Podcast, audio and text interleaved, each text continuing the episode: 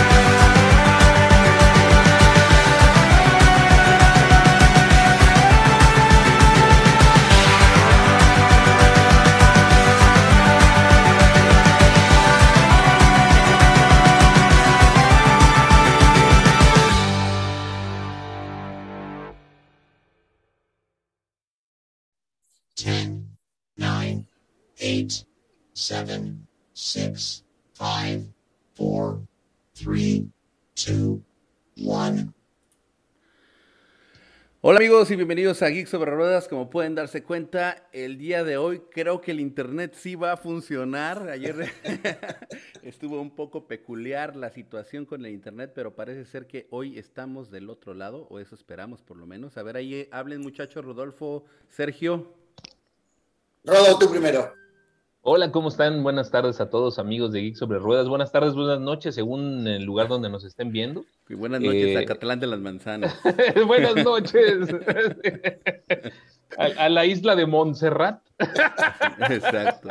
Saludos a Alexia Linares, a MX Viking, que ya están aquí conectados. Ya saben, sus likes para que lleguemos a más lugares. Y como pueden darse cuenta, aparte de ya la acostumbrada presencia del buen Rodolfiño, hoy tenemos a el señor Checho Rodríguez, que bueno, hay que hacerle la presentación como debe de ser. Aplausos, aplausos, aplausos. El buen señor eh, Sergio Rodríguez tiene experiencia eh, produciendo para ESPN Radio, también eh, co-host en el programa. ¿Me, ¿Me, ayudas? ¿Ruedas? ¿Cómo se llama? ¿Ruedas sobre Ruedas ESPN, sí, sí, es un programa de radio los domingos. Exactamente. No, no va más, ya no corre más ruedas. Exactamente. En bien, por lo menos.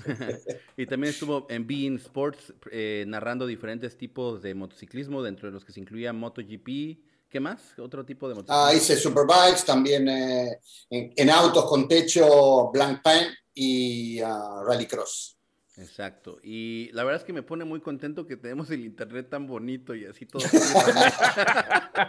Estoy muy contento. Y también eh, recientemente estuviste trabajando para eh, eh, Univisión, ¿cierto? Narrando Eurocopa, eh, Champions, si no me equivoco también. Sí, Copa de Naciones, sí, pero previamente, digamos, el background mío en Univisión fue hacer las carreras de Fórmula 1 por casi seis años. Entré en Mónaco 2014 hasta que ellos dejaron ir los derechos, que fue diciembre 2019. Dejaron ir los derechos mismos que tampoco nosotros tenemos, pero por lo menos podemos narrar ahí lo más entretenido posible. Y bueno, de eso se tratará la sorpresa del día de hoy. Vamos a esperar un poquito que llegue más gente. Y bueno, vamos a mandar también saludos ahí al buen Willy Quevedo, Alexia Linares, que me dice, ¿qué pasó con los otros videos? ¿Los tuviste que quitar? Bueno, no, o sea, el en vivo de ayer no es que lo quisiera quitar, es que simplemente no se pudo dar, de verdad. Se fue. No se imaginan, hoy estuvo el técnico en mi casa como tres horas ah, resolviendo todos los problemas, pero creo que ya estamos ese no fue un en vivo, Germán, fue un en muerto. Sí, ese fue un en muerto, exactamente. Y bueno, vamos a estar platicando el día de hoy. Bienvenido, Alfredo Sayek. Vamos a estar platicando de pues lo último, ¿no? Vamos a aprovechar la presencia del señor Checho Rodríguez, conocedorzazo de la Fórmula 1, y del buen Rodolfo que siempre tiene ahí el apunte adecuado en la estadística. Oye, oye, yo, yo lo único que quiero aclarar es que creo que Checho lo único que no ha narrado son tractocamiones. O sea, ya, ya, ya es lo único que le falta. Pero los veía, ¿eh? veía las carreras en Alemania. Los tractocamiones, sí. Nos, nos, falta eso, tenemos que agregar eso a tu currículum. Vamos a trabajar duro por eso, Checho. La siguiente semana en Guadalajara hay una carrera de tractocamiones.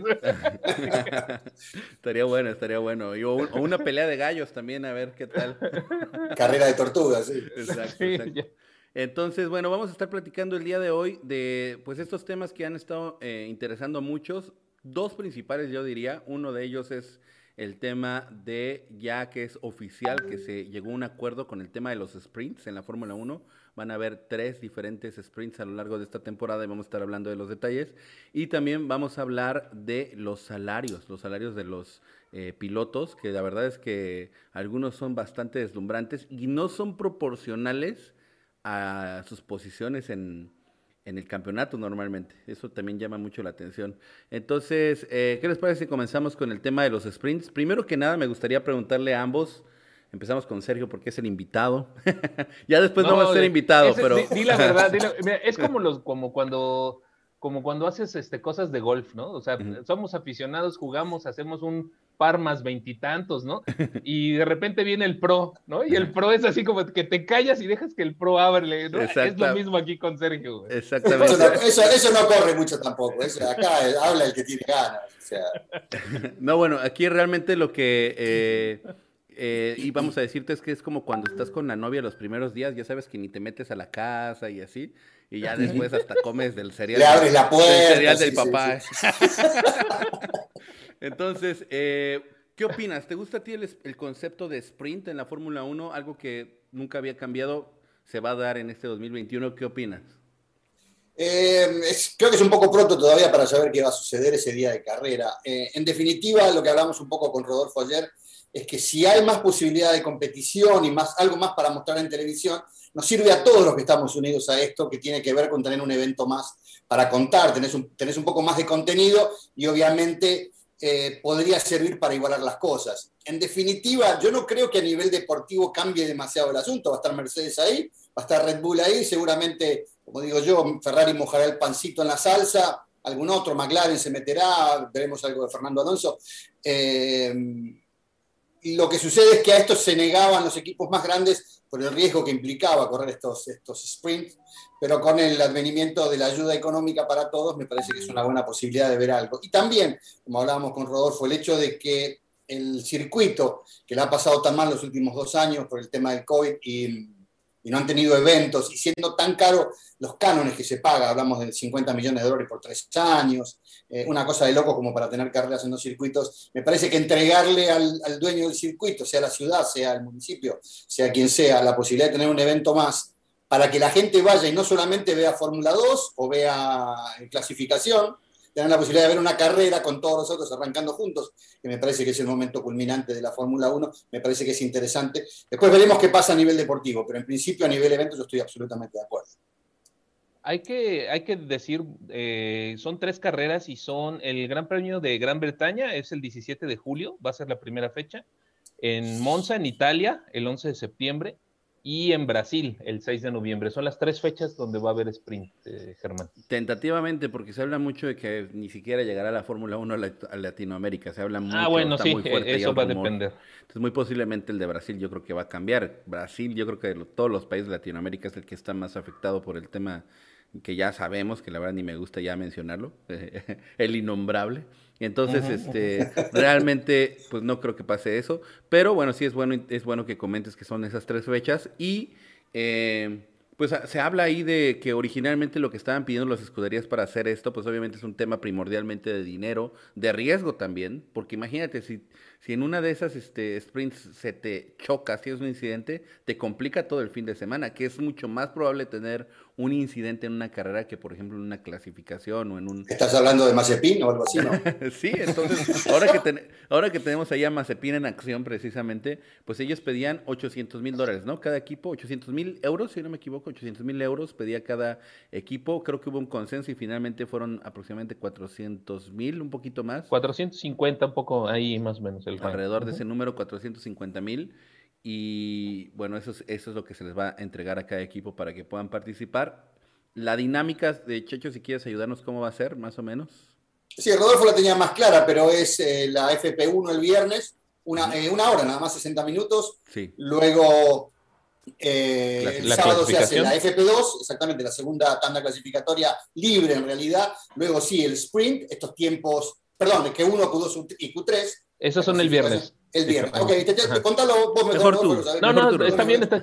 Eh, era la práctica libre de 60 minutos, como bien dijiste, perdóname, y el mismo viernes se hace la Q1, Q2 y Q3 para eh, la salida del día siguiente del sprint, de la carrera del día sábado. Y ahora sí, la práctica libre eh, ahí está puesta antes de la carrera sprint, pero no se le hace cambios a los coches, se supone. ¿No? Eso... no, no, van a parque cerrado, sí, sí, no se puede tocar, están en Parque Fermé. Sí. Parque Fermé, exactamente. Entonces, este, pues sí, sí cambian bastante. De ahí, perdón, de ahí ya viene, de ahí ya viene la carrera sprint, que son aproximadamente 100 kilómetros, que era lo que estábamos diciendo, que son unas 20 vueltas, y que se suponía que era lo equivalente a lo que recorren eh, en los Q1, Q2 y Q3 que platicábamos justamente ayer, este Sergio. Y el tema de neumáticos, ¿no? Que, que, era lo que estábamos platicando, que era libre tanto para el sábado y, y, en esas tres carreras va a ser libre para el día domingo la gran carrera de, de Gran Premio. Está interesante porque solamente va a, eso va a quedar en, digamos, la consideración de los equipos de acuerdo a la cantidad de juegos que tengan, porque esto obviamente sumará que le den más, eh, más gomas eh, como para disputar este sprint y después elegirán ellos con lo que tienen disponible para jugar el Gran Premio. Pero está bueno porque antes estabas obligado a largar con las gomas con el tiempo más rápido de la Q2.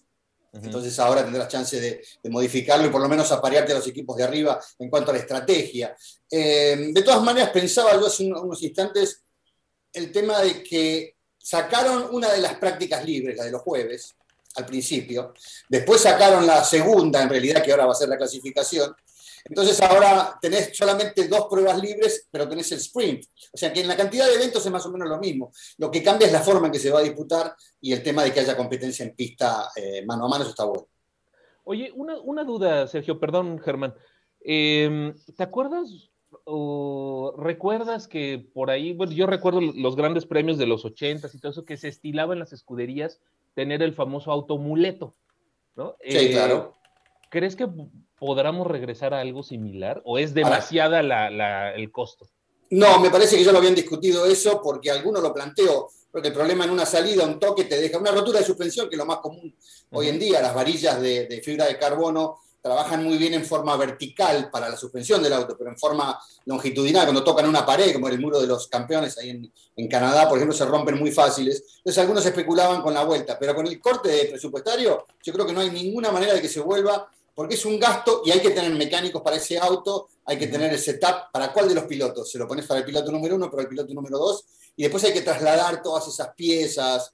Eh, creo que, no va a ocurrir de ninguna manera. La, logística no da, ¿no? No, no da, y también creo que está bueno para que se cuiden un poco más. Más allá de lo que hablábamos ayer, tal vez que el tema de los toques y de los encontronazos y de los choques le da una adición eh, importante a la Fórmula 1 o a cualquier categoría de auto, pero el hecho de que no tengas auto de repuesto tengas que cuidarte. Aparte, el, tema es, en dos horas te desarman el auto y te lo arman de vuelta. sí, te agarran un piso nuevo y arman, de vuelta ahí arriba, sí. Sí, sí, sí. La verdad es que a mí personalmente no me agrada mucho la idea de los sprints porque realmente no creo que era necesario. Digo, perdón que me, eh, a lo mejor me, me cambió un poquito, pero es hablando del sprint precisamente. O sea, yo personalmente creo que la estructura estaba bien. No sé, no sé, a lo mejor lo único que podrías pensar es que... ya sabes lo que estoy pensando, ¿verdad, Sergio?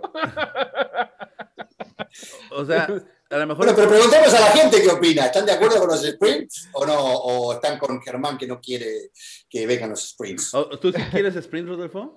No, bueno, a ver, ahí te va. La, no me agradaba tanto la idea.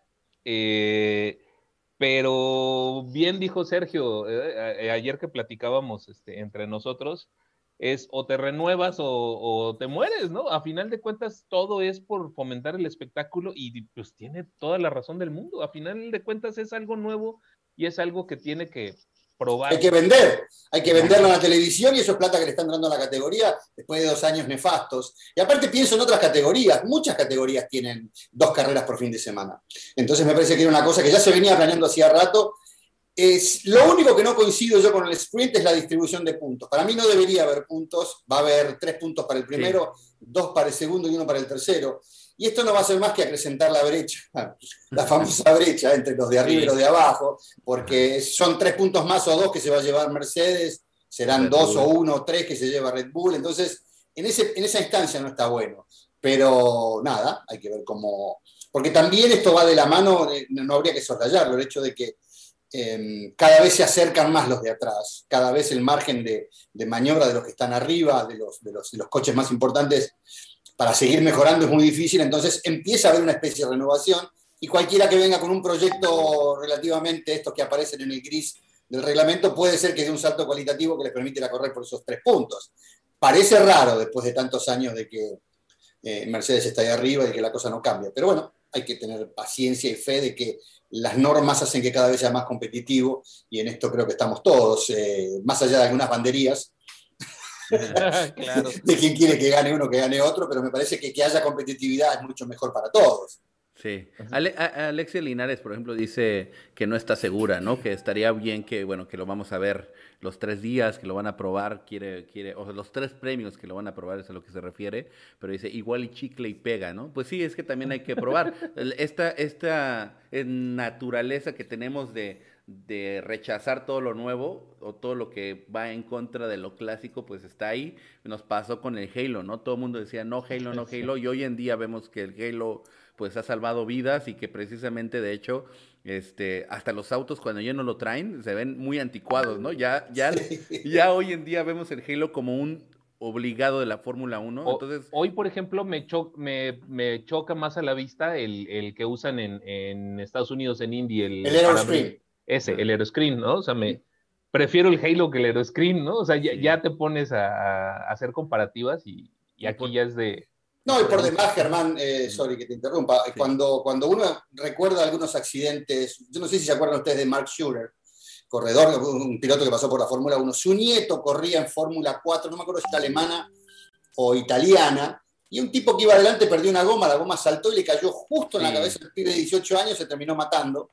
Y uno dice, ¿por cuánto? ¿Por un pedazo de fibra de carbono? Y realmente, al principio, claro, estábamos nosotros eh, reticentes a ver el, Halo porque nos parecía que nos iba a quitar mucha visibilidad. Y hoy hasta las consolas de juego tienen el Halo. Ya cuando uno se sienta y agarra el control remoto ya sabe que tiene el Halo ahí adelante y no pasa nada. Y nos hemos acostumbrado tanto. Y después pienso en Fernando Alonso cuando le pasó, no sé si fue un, auto que le pasó por encima, el accidente de, no, ni hablar el, del año pasado del amigo Rojan. Que, Y una cosa que me llamó la, la atención de ese, de ese accidente, no sé si ustedes lo sabían, pero lo que se prendió fuego fue solamente el combustible que estaba en la bomba de combustible. Nunca llegó a prenderse fuego el tanque que lleva 110 kilos. Imagínense si con la bomba de combustible, no sé cuánto habrá, un kilo, y explotó de esa manera, me imagino que si tomara fuego como ocurría en el pasado con los tanques de combustible que no se deformaban, hubiera sido una catástrofe y lo hubieran enterrado con el auto, creo ya. Sí, sí. De hecho, también eh, antes, previo a, que hubiera esa información oficial, muchos pensaron, pensaban que no era combustible, sino que era la situación de la batería lo que había explotado. Muchos pensaban que pudo haber sido eso porque pues era muy raro ver ese tipo de explosiones. Pero sí, bueno, en el, en el tema de seguridad creo que se ha avanzado muchísimo. Y, y bueno, en el tema de espectáculo, pues sí, creo que sí podría ser más espectáculo, por ejemplo, para el día, eso sería el día sábado, ¿no? El, el sprint race. Correcto. Hay muchos que compraban, ya sabes que cuando compras tu ticket te dan tres tickets, ¿no? Prácticas, luego clasificación y luego carrera. Muchos tenían esta práctica precisamente de regalar los tickets el viernes y el sábado. Ahora si hay un sprint race, tal vez ya no van a ir muchos el sábado también. Ya no van a estar regalando esos tickets, o sea, le van a dar mucho más valor al sábado. Y pensemos en el merchandising y la gente que vive también dentro de, de las carreras vendiendo merchandising, vendiendo playeras, vendiendo gorras, la gente de las comidas. Y otra cosa que también es interesante, te da la posibilidad de ir a ver una carrera sin ver la carrera, porque podés comprar solamente ticket para viernes y sábado, o solamente el sábado en forma individual, y de todas maneras vas a ver una largada y una carrera. O la gente que no puede el domingo, que no tiene tiempo. Y, hace un rato cuando hablábamos del tema de qué es lo que conviene en, en tema deportivo a cada una de las escuderías, pensaba, ojo, porque tal vez pase como ha pasado, recordarán ustedes, cuando se cambió el formato de clasificación, que algunos, algunos autos no salían a clasificar.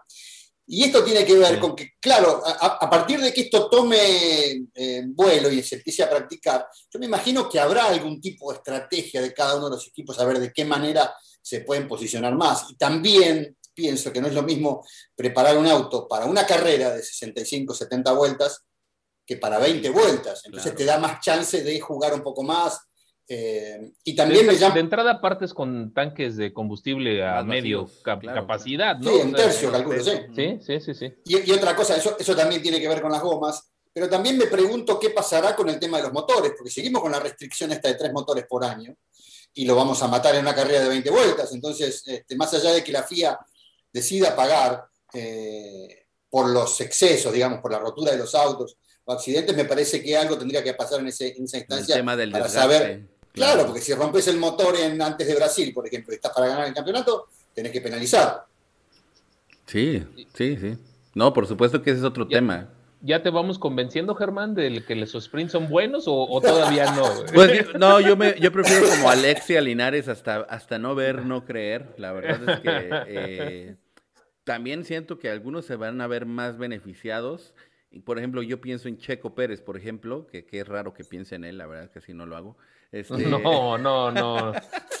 Yo pienso, sí. por ejemplo, que él como es carrerista podría haberse beneficiado. O sea, incluso más que por el tema de la clasificación. Se le da o mejor sea, el ritmo. ¿Tú crees carrera? que a final de cuentas en 20 vueltas él puede quedar en una mejor posición que su tradicional modo de calificación? Sí, totalmente. En la Q1, Totalmente. Bueno, algunos, totalmente. algunos hablaban del tema de clasificación porque me, me, llama la atención y me causa gracia por otra parte. ¿no? Obviamente uno mira la prensa en español, en castellano, aquí en, en, en tanto en Estados Unidos como en México, como en España, obviamente, ¿no? Pero digo, todo el mundo salió a hablar de Chico Pérez esta semana. Obviamente se hizo eco la prensa de lo que dijeron de Sergio Chico Pérez, porque Helmut Marco habló bien, Horner habló bien, uh, Toto Wolf habló bien de Checo, y está bien lo que dicen y lo que es interesante. Eh, es, y, y, yo siempre hago este, este ejercicio, que es comparar qué pasaba en clasificación con Albon y con Gasly con respecto a Verstappen. Y Checo, si bien estuvo más cerca, porque estuvo, creo que quedó a medio segundo, eh, en la parte más rápida, ¿no? cuando los tiempos más rápidos, eh, yo me acuerdo que Albon estaba a 800 milésimas y no se lo perdonaron. Entonces, y se sabe que Sergio es muy, muy proficiente, muy, muy eh, bueno para mm, administrar gomas y todo en carrera, pero hay que ver qué pasa en, en, eh, en, clasificación, porque ojalá podamos verlo varios años corriendo en esta categoría, por lo menos dos o tres años, que haga un contrato a dos años, si es que logra salir campeón Verstappen, y ese es otro de los temas también que me parece que, que hay que charlarlo, porque Sergio firmó un año de contrato, uh -huh. y, y ¿qué pasa? ¿Sigue, no sigue? Si Verstappen sale campeón y Verstappen sale del equipo y se va a Mercedes, que es lo que muchos especulan. Sí. ¿Sergio va a ser el piloto número uno o le van a traer algún otro pesado o vendrá Hamilton y será que Verstappen con uh, Russell se van a correr en Mercedes? Hay unas cuantas movidas ajedrecísticas que, que también. Y si quieren, después ponemos cuánto gana cada uno, porque me acuerdo lo que ganaba Chico el año pasado. Ah, sí, sí, sí, sí, nada que ver. un buen contrato ahora, ¿no? Sí. Oye, sí, Oye, para ti entonces Hamilton no se retira en este año. ¿Eso es tu, eh, opinas eso? Entiendo por lo que dijiste. Pero es que no puede precipitarse todavía a saber, o sea, todavía falta mucho de la temporada y en base a eso será que sabremos si se queda o no, ¿no? Yo pienso que tiene mucho que ver los resultados y principalmente, Sergio, como bien dices, si Verstappen es campeón, prácticamente le está asegurando a Pérez su su segurito, ¿no? Pues, ahí me parece que estamos conjeturando un poco mucho. Eh, varios temas me parece que hay que... Yo si fuera eh, dueño de Mercedes ya lo hubiera echado a. Porque se supone que Mercedes es una escudería alemana y... Cada vez, te, cada vez te admiro más, Sergio. Y Michael Schumacher es el más grande de todos los tiempos y es alemán lo dejaría que fuera, que siga siendo el más grande. ahora compartido. Alguien te va a admirar mucho de ahora en adelante por esa declaración.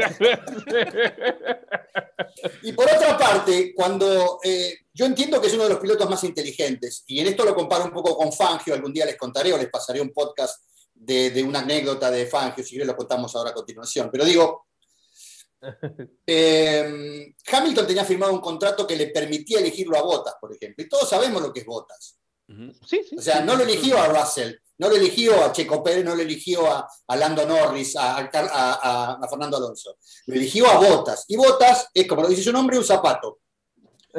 Entonces, eh, no está para ganar carreras, está para cuidarle el alerón trasero a, si se puede, que cada vez puede menos, y no está para ganar carreras. Y quedó muy claro cuando Russell ganó, ganó, eh, ganó no, perdón, estuvo liderando Sakir, que luego eh, tuvo ese problema en el cambio de neumáticos, que después lo repitieron con, con Valtteri Bottas. Entonces a Mercedes le quedó claro que en realidad cualquier piloto con un poco de, grandeza para, ganar va a ganar carreras, salvo Bottas. Entonces, claro, ahora le sacaron, le bajaron eso del pedigrí a, a Hamilton, le dijeron, el próximo te lo elegimos nosotros, entonces me da la impresión, si están amenazando ya, y fue lo que le dijo Horner a Toto Wolf, que se armó el revuelo esta semana, que tanto Russell como eh, Verstappen van para Mercedes, entonces queda pensar qué va a hacer Lewis Hamilton. Yo me quedo con las declaraciones de cuando murió su tía, yo creo hace un año y medio ya, se murió una tía de Lewis muy joven, de 42 años creo, y empezó a cuestionarse si realmente valía la pena eh, seguir las carreras, como decía Fernando Alonso, 320 días por año dando vueltas como un trompito, em, no es vida para nadie. Y yo no sé si está casado, Luis, me parece que no, que es soltero. Y debe extrañar un poco la, como decimos nosotros, la joda, ¿no? El salir y la bailar. Este, y, em, si no puede obtener el octavo título, no sé con quién más. Me imagino que será Red Bull. Entonces ahí podría haber un trueque y ahí empiezo a dudar de la posición de Sergio Chico Pérez. Híjole, ok. no, 95% de acuerdo. Bueno, y el 5, bueno, contame el 5, ¿por qué no? Dame un momentito para nada más saludar a la gente que está aquí ah, ah, comentando, porque si Por no se nos van. Oigan, hablando de que se nos van, más bien le tienen que dar like para que lleguemos a más lugares, ya saben, esa es la, dinámica. Eh, saludos a New Jersey. Hoy, hoy invitadazo de lujo, recuérdalo, por favor. Tenemos, ¿no? y sorpresa, eh, quédense porque ahorita les vamos a dar una noticia que, va a sorprender a más de uno. Eh, me imagino que algunos estarán sospechando, pero bueno, ahorita se las vamos a dar. Quédense porque viene algo muy bueno para Canal Geek sobre Ruedas y va a estar muy interesante. Gracias a Checho Rodríguez, obviamente. Eh, Canal CineTube dice, saludos, buenas tardes desde Punta Cana. Pues muchas gracias, aquí estamos, este, es un vecino aquí de Punta Cana que nos está viendo. muchas gracias. Saludos desde Nueva Jersey a José Rivera. Saludos a Juan Ruiz desde Durango y dice, de hecho Checo tiene la obligación de calificar en el top 4, eso es lo que necesita Red Bull Racing, eso es lo que dice Juan Ruiz. Juan Ruiz también dice, Checo tiene que estar arriba, de lo contrario no cumplirá expectativas, ok. Y Alexia Linares... ¿Arriba de quién? Arriba de botas, ¿no? O sea, o sea, en la parte, yo digo, insisto, yo lo he comentado, la meta de Checo Pérez, a, mi punto de vista, es estar siempre mejor clasificado que, que Botas, ¿no? Y de ahí ya es que Red Bull le apuesta a Verstappen, ¿no, Sergio? Sí, por eso, o sea, yo me quedo un poco anonadado. Creo que Sergio Pérez no tiene una posición en la carrera, no, no fue contratado para eso. Mal que le pese a mucha gente. Eh, esto es, hay mucha, mucha plata en juego. Entonces, eh, ¿quién tiene que ser campeón? Díganme, ¿quién tiene que ser campeón en Red Bull? ¿Checo ah, Pérez? No, tiene que ser Max Verstappen. O ¿Usted cree? De manera, digamos, en este momento oficial, así debe de ser. Pero Porque si no se les va encima. Pero sí, el, pero contrato dice que si no sale campeón se puede ir. Pero exacto, se les va encima y se va del, equipo ya y es la gallina de los huevos de oro de, Red Bull. Pero históricamente han habido rebeldías, ¿eh, Sergio? Sí, ¿sabés cómo las pagaron esa rebeldía, no? Eh, Ustedes no se acuerdan, yo cuento esa pequeña anécdota, porque fue un gran premio que vi en vivo en Brasil en el año 82. Eh, Alan Jones en el Saudia Williams, en el Williams de ese año, en el 81 había sido campeón. Reutemann entra en el equipo Williams y era el segundo piloto, y firmó como segundo piloto. Gran Premio de Brasil bajo la lluvia, Jones primero, Reutemann segundo, y en la recta opuesta el Lole lo pasa y queda primero. La vuelta siguiente, cuando pasa por los pits, le ponen el cartelito que decía Jones 1, Reut 2. o sea, le dijeron, devolver la posición, y Reutemann ganó esa carrera. Pasó todo el año, llegó a Las Vegas a la última carrera con cuatro puntos de ventaja, y oh, casualidad, se le rompió el cable del embrague y salió campeón Piquet. Eso le pasa a un piloto que no obedece el contrato que firma o que no está de acuerdo al status quo, que es el que tiene hoy eh, Red Bull. Red Bull lo tiene a, Verstappen como el mejor piloto de la categoría. Muchos dicen que lo es en realidad. Sí. Y están trabajando hace tres años, el auto está puesto para él, los demás que se arreglen. Sí, de acuerdo, de acuerdo. Todo, para él. Él decía, no, que el, lag del turbo, que el auto no acelera, era la forma en que pisaba el acelerador. Le ponen todo para él. Y Checo está puesto ahí para que Verstappen salga campeón. Por eso. Si tenemos suerte, lo vamos a tener a Checo ganando alguna carrera y seguramente subido al podio muchas carreras. Pero no imaginen cosas que no creo que vayan a ocurrir. O sea, ojalá, pero no lo veo. No, pero, pero yo lo que dije, yo lo, no, es que yo lo que dije era que Checo tiene que estar arriba de botas, no de Verstappen, de botas. Pero tiene que trabajar para el equipo, o sea, si él tiene que cuidarle. Pero eh, Por eso es aventar a botas hacia atrás, o sea, y puntos para Red Bull, que lo que sí le interesa el, el, campeonato de constructores. El campeonato de constructores, definitivamente. Y es cubrirle la espalda a Max Verstappen. ¿Sí? O sea, sí, sí, sí, sí. le, subo al 99% de acuerdo. No, pero, no, no, no, pero eh, una cosa, Rodolfo, y es interesante esto. Si en algún momento de la carrera lo llaman a Checo Pérez a cambiar neumático, como lo llamaron ahora en la primera carrera del año, en un momento medio extraño, porque ya había puesto cauchos nuevos, si lo llaman porque le tiene que salir adelante a alguno de los Mercedes, va a perder muchos lugares en pista, sin embargo va a quedar ahí. Entonces, lo que quiero decir es, no tiene que ver demasiado con la posición en la que tenga que ocupar en pista, sino con el rol que está indicado cumplir, que es, no me importa qué, tenés que parar a los Mercedes para que Red Bull se haga campeón. De acuerdo, completamente de acuerdo. Bueno, ahorita, ahorita seguimos ¿Lo, con... ¿Lo convencí?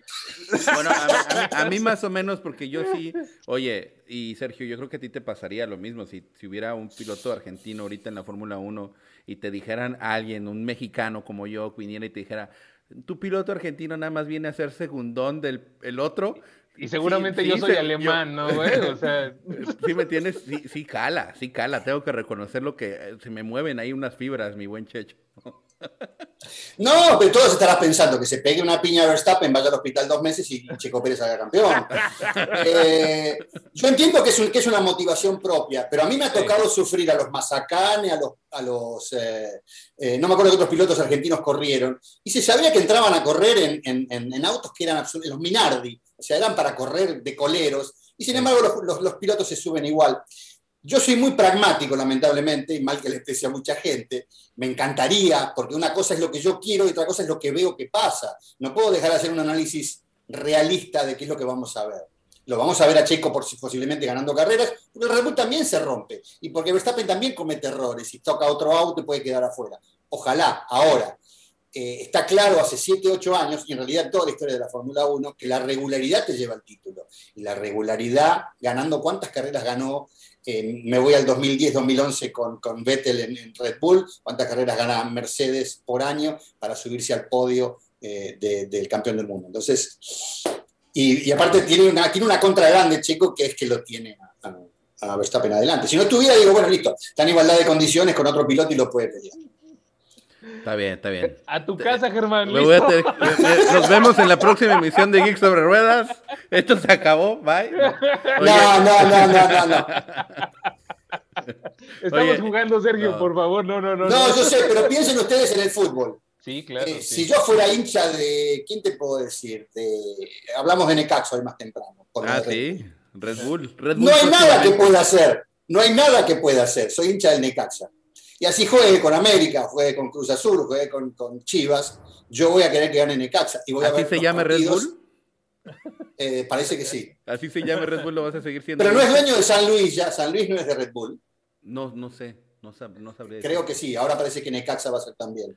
Eh, ya tiene algunos equipos en Brasil, eh, así que parece que están ampliando. En San Luis era del Atlético de Madrid, ¿no? ah, es verdad, el Atlético de Madrid, sí, es verdad. Pero bueno, parece que Necaxa lo va a comprar Red Bull para, Así que ahora los otros van a ser rojos y blancos. Oigan, eh, más, saludos y, leer comentarios. Canal CineTube dice, es que la competencia... Te van ganando los comentarios. es que la competencia que tiene el Botas es muy fuerte. Mira Checo cómo viene ahora, que está con Red Bull. Sí, sí creo que, Red Bull, creo que a Checo sí le debería de alcanzar, por lo menos para estar ahí batallando con Botas, sí le debería de alcanzar. Eh, Michelle Rivera, que es aquí nuestra administradora, la cual le mando un gran abrazo. La moderadora del chat. Y la moderadora y, todo, súper activa en el canal. Dice que se va enterando porque no estaba muy metida ahí en el Telegram, pero bueno, no hay problema. Qué bueno que estás aquí. Leopoldo Navarro, el buen Polo, pregunta, ¿cuántos años ven a Mick Schumacher en Haas? Ah, para Sergio, ándale. No, es muy fácil, hagan cuentas. Dos años tiene firmado eh, Carlos Sainz y Leclerc creo que tira hasta el 26. Yo creo que a Carlos lo van a, lo van a, le van a dar un contrato más de uno o dos años y seguramente Mick subirá ahí. El tema es cuánto va a durar Haas en la categoría. Sí. Sí, exacto. Canal Cine pues no, pues yo creo que el paso, perdón, eh, Germán, el paso previo es Alfa Romeo, ¿no? Y ahí me parece que ya va de salida Kimi. Sí, claro, eso es lo que todos pensamos. Canal CineTube dice, lógico que el principal corredor de Red Bull es Verstappen. Bueno, y coinciden contigo. Sí, es lógico, es lógico, es lógico. Eso sí es lógico, la verdad. O sea, ¿Cuánto hay que poner? No hay que, no hay, que tampoco tapar el sol con un dedo. Dice Jesús Tequida, dice, a mí también me agradaría el, me agrada, me agradaría el Sprint Race, pero con otro formato. Ah, pues ahí déjanos saber qué formato te el, Elabora, elabora ahí en el comentario, Jesús, por favor. A ver lo proponemos, a ver qué pasa. Alexia Linares dice, pero Checo no se va a dejar el otro año, ya cuando agarra ritmo, no le va a regalar el campeonato nomás porque sí. Bueno, ahí, no, nunca lo va a hacer. Yo creo que nunca lo va a hacer. Checo corre para ganar. El último corre para ganar. Los, los corredores de Haas, de Williams, corren para ganar. ¿Tú, ¿Tú, crees que vamos a ver algo así como Vettel y este... Leclerc. No, no, no, no, no. Vettel con este... ¡Ay, se me fue! No puede ser mi vejez. Eh, eh, con el que se estaba peleando en Red Bull, que no lo dejó Pasar, no, antes de Richardo, con este ah, ese. Mira, eh, con Weber, sí, con Mark Weber. Me, remonto un poco más tarde lo que pasó con Ayrton Senna y Allen Prost. Ajá. Ah, bueno, pero podríamos tener algo similar. En Ojalá, eso sería buenísimo para todos. Sería muy buen espectáculo, sin duda. No, pero, pero Weber creo que es una buena referencia. O sea, el de Vettel y Weber ahí que se peleaban y que le daban órdenes de equipo. Ojo, eh, Weber, Weber tiene la misma posición de Checo Pérez. Es un piloto que no es nativo de la, de, la escuela de pilotos de Red Bull y demás. Entonces, son circunstancias similares, sí, claro. Ese ejemplo. Y, y se dejaron de hablar, güey. ¿No? A final de cuentas. Sí, es una situación complicada. Pero yo, yo quería decir algo con respecto a lo que ustedes me acusaban recién de que la gente se va a ir. Yo pregunto esto, ¿qué es mejor? ¿Qué es mejor? ¿Llegar a la carrera sabiendo que tu piloto la va a pelear y puede ser que gane? ¿O llegar a tu carrera y pensar que va a ganar y encontrarte con la cruda realidad que no ganó? ¿Qué es peor? Sí, claro. No, yo, a mí sí me gusta vivir de ilusiones. Bueno, no, no, no, no, ojo, no, no. Y estoy totalmente de acuerdo contigo, Germán, ojalá salga campeón del mundo. a nosotros nos conviene que salga campeón del mundo checo, porque salga Carlos Sainz o, Sí, un latino. sí, nos encantaría que fuera así. No podemos esconder la mugre debajo de la alfombra, es lo que es. Sí, eh, sí, así es. Dice Jesús Hernández, dice, Mad Max campeón y la lucha por el segundo entre Luis y Checo. No lo veo descabellado e imposible. No, yo tampoco lo veo descabellado. ¿Tú lo ves descabellado? ¿Alguien lo ve descabellado? No, y ojalá, ojalá salga campeón Verstappen y igual se vaya. Se vaya Mercedes, que Luis se retire y que Checo sea el piloto número uno el año que viene puede ser campeón del mundo. Mi querida Michelle me dice que me escuchaba súper bajito. Le subí el micrófono, déjame saber si ya se escucha mejor. Ya sabes que esto toma unos minutos. Benjamín, B... Benjamín B dice, botas en el cuerpo a cuerpo no es bueno, depende del coche para estar adelante. Sí, le cuesta trabajo rebasar, de eso es algo que más o menos se ha visto que últimamente no. Quieren saber la sorpresa, está muy fino. Ya, la están pidiendo. No, pues es que les, faltan likes, brother. Mínimo metan unos cuantos likes para que les pueda dar la sorpresa. Entre más likes, más nos acercamos a decírsela. Joel Soria dice que alguien me explique por qué Mercedes desarrolló su motor híbrido un año antes que los demás. Dos años antes. Dos, sí. Porque son los dueños del caballo del comisario, como se dice en mi tierra. Em, porque los planos del desarrollo de los motores híbridos le llegó a Mercedes dos años antes. Política, política, plata, mugre, todo lo que hay en la Fórmula 1. Pues también... Fue, más o menos lo que le pasó a, Adrian Newey cuando él estaba diseñando y que por el diseño le, porque se adelantó, ¿no? A final de cuentas, ¿no? Exactamente. Él, es, eh, Adrian Newey es el, inventor del REC, del famoso REC, que ahora Mercedes no tiene y por eso es que va a penar un poco y que siempre fue tan, tan importante para Red Bull, este, porque no es solamente eh, poner suspensiones blandas atrás para que el auto se agache en recta. Es todo lo que pasa en el piso del auto, porque una vez que el aire está circulando por debajo del auto, una vez que lo aplasto, no lo puedo aplastar, porque el aire me impide. Entonces, una pieza que se llama Y en forma de Y es la que permite que todo eso ocurra debajo del... Esa y otras piezas, ¿no? Debajo del Red Bull que a los demás les cuesta tanto eh, replicar. Ok, ok. Siga con los mensajes, vamos. Eh, dice, recuerden la temporada 2007, el duelo interno entre Luis y el Nano y Kimi, como el Iceman que iba ganando carreras hacia el final, toman en la última carrera de campeón con Ferrari. No sé. 2007, duelo interno entre Luis y Kimi. ¿Y el nano quién es? Fernando. Fernando. Ah, ok, ok. y, al final, bueno, ahí fue, de, hecho en el 2007 fue cuando también fue el tema este del fraude, ¿no? Si no me equivoco. Eh, creo que sí, no sé quién fue el que hizo una maniobra medio extraña. Nelson Piqué. Nelson Piqué, sí, que le dieron cuatro años por la cabeza. Sí, e, eso fue todo una... que chocó sin querer, sí. Y bueno, pasa en las mejores familias. Que en el video anterior, en un video que platicamos de esto, le estaba yo echando la culpa a, Bruno Sena y era Nelson Piqué Jr. Era un brasileño. Leopoldo Navarro dice, ¿quién se queda con el tercer lugar en el campeonato de constructores? Esa está peleada. Yo veo a McLaren.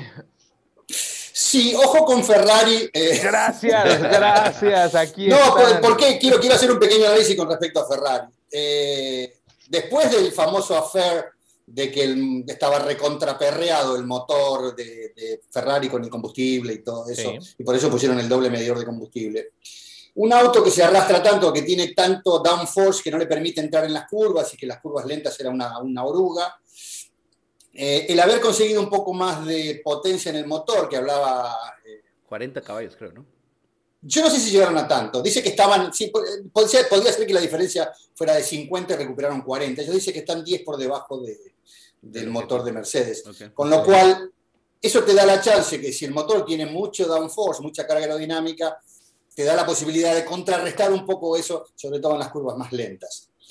Eh, igual creo que es un conjunto de cosas y no me parece que Ferrari esté eh, demasiado metido en la pelea con McLaren. Me, parece que McLaren va a, seguir, va a seguir mejorando. También Ferrari va a seguir mejorando, pero me parece que el tema del auto tiene algunos problemas ya viejos este, que tienen que ver con el diseño en la parte trasera del auto sobre todo, y que además sufrieron el haberlo tenido a Vettel, porque eh, Vettel es un piloto que frena muy tarde, que entra muy tarde a las curvas, que frena muy tarde en las curvas, quiero decir. Entonces, eh, el auto no lo beneficiaba para nada y con esto perdió muchos puntos. Por ahí ahora, al tenerlo a, Leclerc, que dio muestras de que el auto va bien con él y lo entiende muy bien, y con Carlos Sainz, que está mejorando el entendimiento, que está corriendo kilómetros y que va, creo que se va a meter en la conversación, puede ser que le dispute, pero hay que pensar que está Richardo, está Lando Norris, con un McLaren que ha sido copia, me consta porque he hablado con fotógrafos que trabajaban para McLaren robando y sacando fotos en la parte trasera y la parte baja del auto, y aparte con esto de que McLaren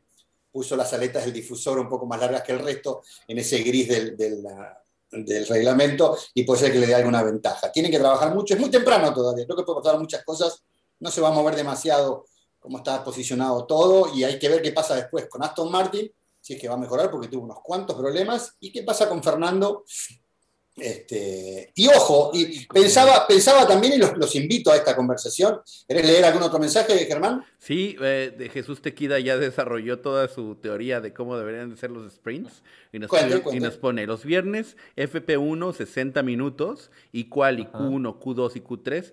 Eso ya está. Más dos puntos para el Pullman, él quiere.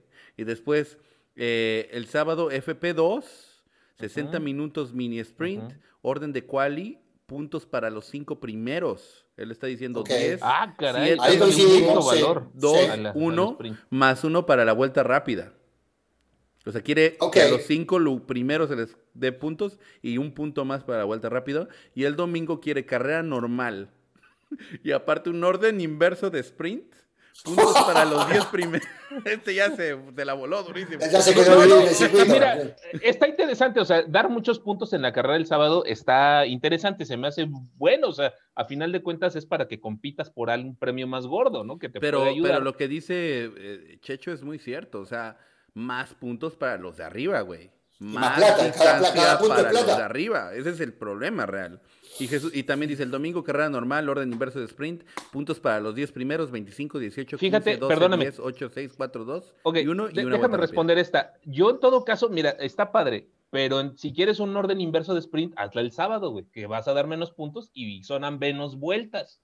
Estaría bueno, Entonces, fíjate. Ahí, el- ahí tira sí. el orden inverso, güey, para que el, para que el que No, tiene un porque- auto más oye, débil pero en teoría locura, tenga oportunidad. Porque pero- es que el orden, es que si no me equivoco, si lo haces al revés, estás arriesgando a los de atrás a que no clasifiquen bien para la carrera del domingo, güey. Porque lo estarías poniendo en los últimos lugares. No, Eh, Germán, lo, que, lo que pensamos, que Sí. Checo quedó último en la primera carrera y quedó quinto al final de la Sí. carrera. Eh, ¿Cuánto le llevó? ¿12 vueltas a superar a los otros que estaban adelante? ¿20 vueltas? No sé. 20, échale, sí, Las menos de 20 20, vueltas. las 20. Pues ajá. Y bueno, o sea, no, no habría demasiado problema. Los que están adelante van a seguir adelante. La diferencia que sacan por vuelta con el auto cargado de combustible y con mucha fuerza vertical de, de adherencia, yo creo que, eh, y lo hemos visto el año pasado y el anterior, Lewis Hamilton quedando último o teniendo problemas en pit, saliendo y superando autos como si estuvieran parados. No hay demasiado. Sí, eh, sería interesante el caos. Siempre el caos le mete eso de, de incertidumbre, no saber qué va a pasar. Pero me parece que no arriesgan demasiado los que están adelante. Eh, sí, el tema es que también, como tú bien lo dijiste hace 20 minutos, hay un tema financiero. eh, y, lo que menos van a querer es arriesgar. O sea, como tú dices, un, un ¿cuánto cuesta un, un- los alerones frontales? 150 mil dólares, nada más que te rompa la- las alitas de adelante. O sea, de verdad es, es mucho dinero. Eh, pero bueno, ahorita, ahorita desarrollamos más porque hay más comentarios. Eh, Canal CineTube dice, equipo, hablen del debut de Yuki Tsunoda con Alfa Tauri. Para mí fue excelente y va a dar mucha agua de beber en la Fórmula 1. Estamos completamente de acuerdo. Creo que ahí sí estamos en la misma página los tres. Una gran promesa Yuki Tsunoda, de los mejores debuts que he visto en mucho tiempo. Eh, para hablar de un piloto hoy en día hay que hablar del equipo, no se puede hablar del piloto solamente. El, eh, amigos míos lo bautizaron Pikachu a Tsunoda. Ok. Eh, Mejor que el Baby Tsunoda. Mejor que Baby Tsunoda que nosotros bautizamos.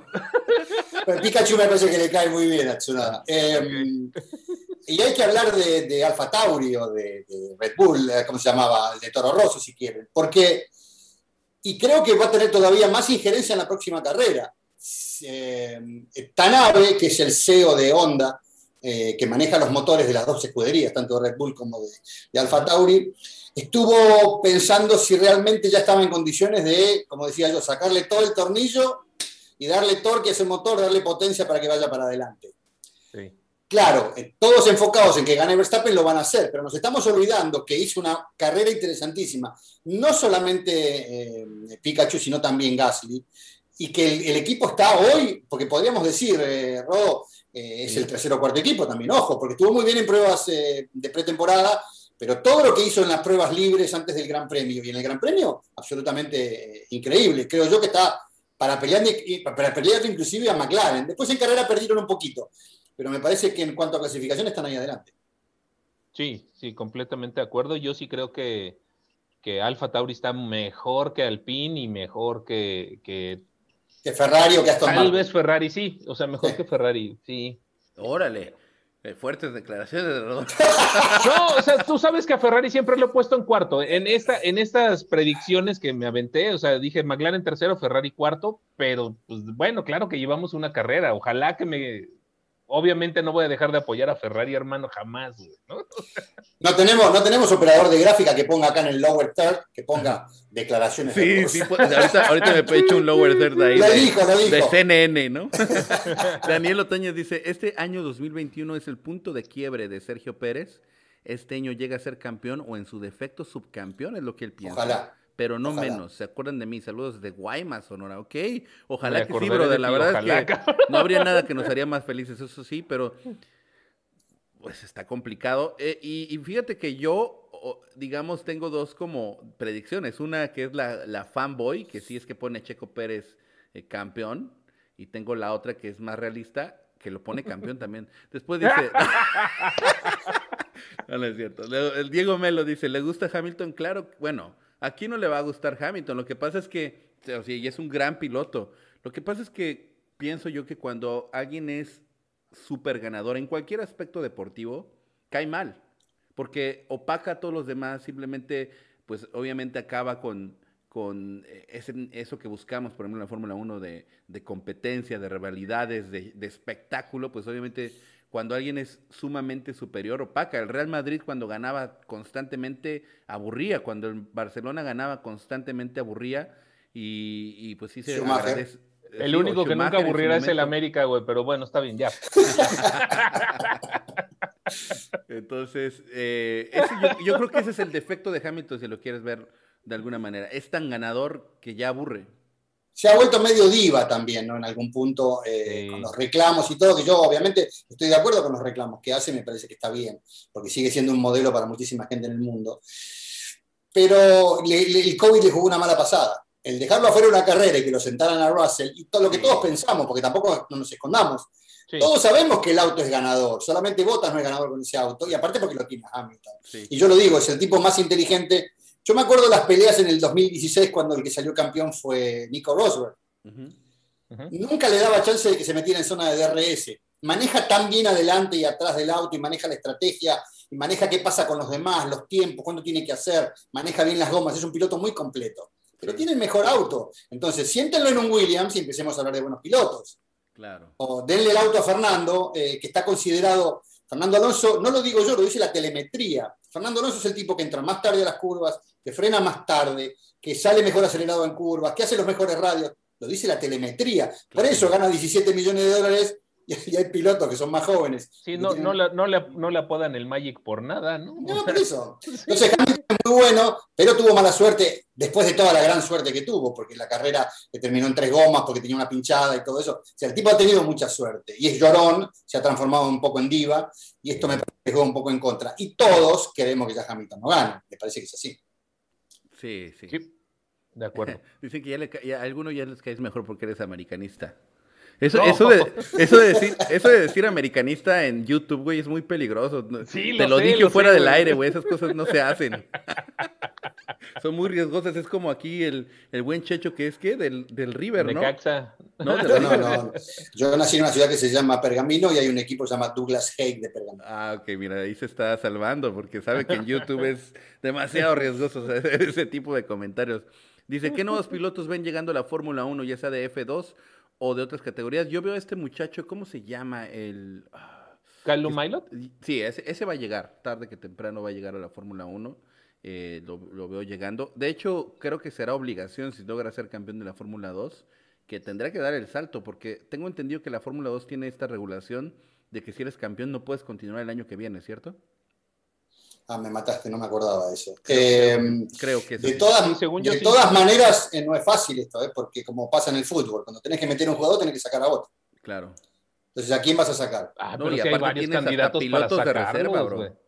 Ya tenemos ahí, por Ah, bueno, sí, pilotos de reserva, sí, es lo mismo que la nada misma.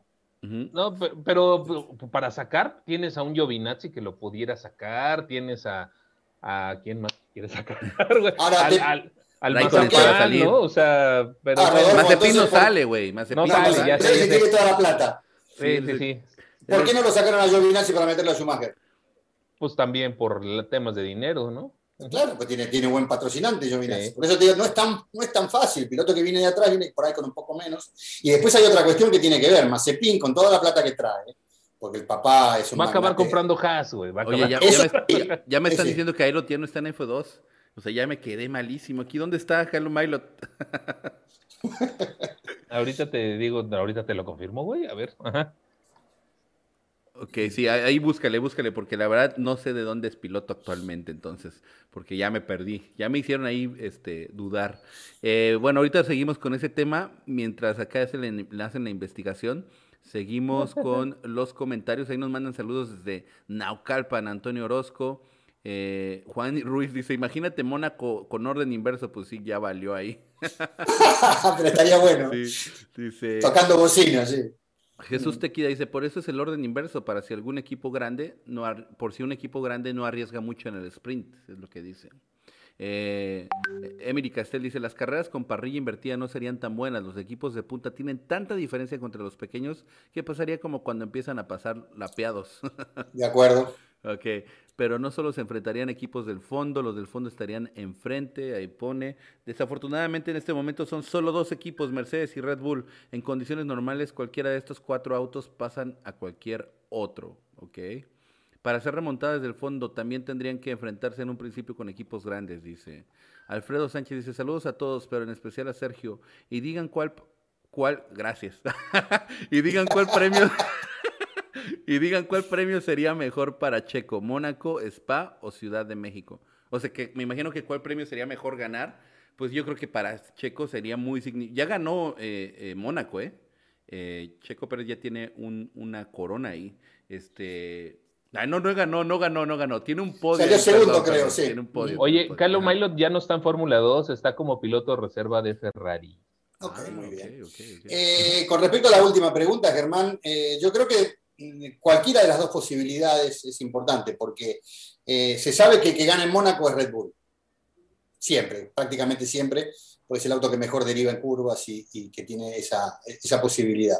Pero también con la altura de México, recuerden que Verstappen ha ganado y ha tenido muchas posibilidades. Me parece que lo de Checo, inclusive sería un gesto de la gente de Red Bull para que Checo ganara en México, porque si el, como pasó los años anteriores, que Hamilton ganó en México, seguramente eh, ha llegado a esta posibilidad si Checo va bien en el campeonato y Verstappen está medio despegado, creo que podrían darle la oportunidad de que Checo ganara con su gente. Sería un buen gesto.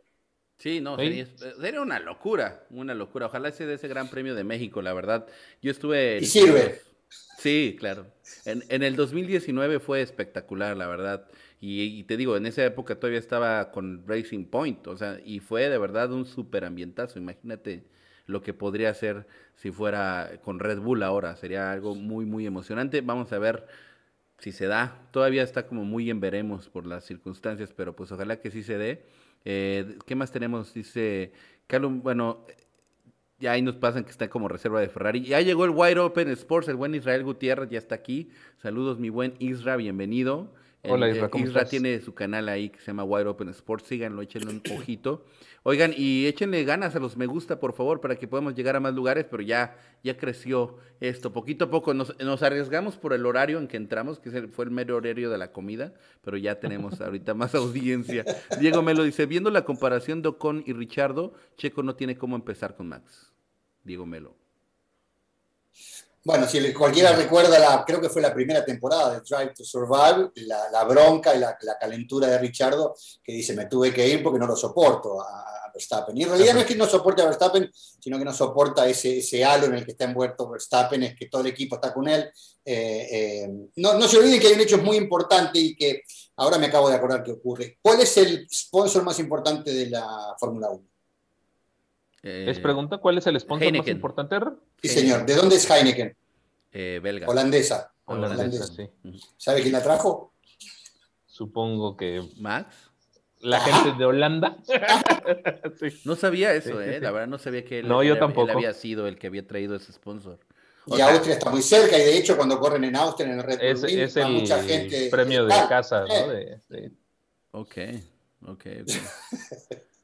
Con la plata baila el mono, ¿no era ayer así? Sí, con la plata baila el mono, exactamente, exactamente. Pues sí, ahora, ¿qué te parece si aprovechando que ya somos un poquito más, ahora sí compartimos con la gente lo que se viene?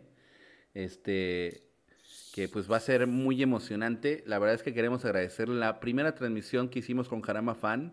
Eh, tuvimos más de 200 mil reproducciones, llegamos a tener 10 mil personas en vivo y dijimos, Rodolfo y yo, necesitamos un pro con nosotros que no nos haga...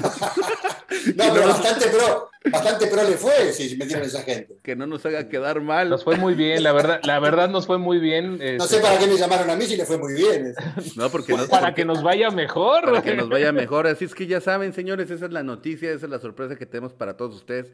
A partir del próximo sábado va a estar con nosotros eh, Checho transmitiendo la clasificación, va a estar con nosotros en una previa clasificación y ahí vamos a ver qué más se le suma. Y también el día eh, domingo va a estar con nosotros en Jarama Fan, también transmitiendo. Entonces ahí van a poder tener la opinión y también la narración emocionante del señor que habla 300 palabras por minuto. Checho Rodríguez. Que es tan rápido como Verstappen en clasificación, pero narrando. Así es que esa es la sorpresa que teníamos para todos ustedes. La verdad es que nos sentimos muy halagados, Checho, que hayas aceptado esta invitación a colaborar con nosotros. Creo que vas a sumar muchísimo al canal pues ya aquí los que están viendo, pues obviamente eh, ahí está poniendo ahí un mensajito de reboot. Reboot. Yo creo que se tuvo que salir un momento. Pero bueno. Aquí sigo, aquí sigo, aquí ah, sigo. Ah, ok, ok. Pero bueno, el punto es, este, de verdad que agradecerte mucho que decidas estar con nosotros. Es de verdad un honor. Y esperemos que esto nos lleve a lugares que no conozcamos, pero que sean muy emocionantes. Que es muy, muy bonito poder decir esto en Geek sobre Ruedas, que empezó como un canal, pues con un, como muy amateur, ¿sabes? Y sigue siéndolo, pero, pues ya lo vieron ayer en el en vivo de ayer.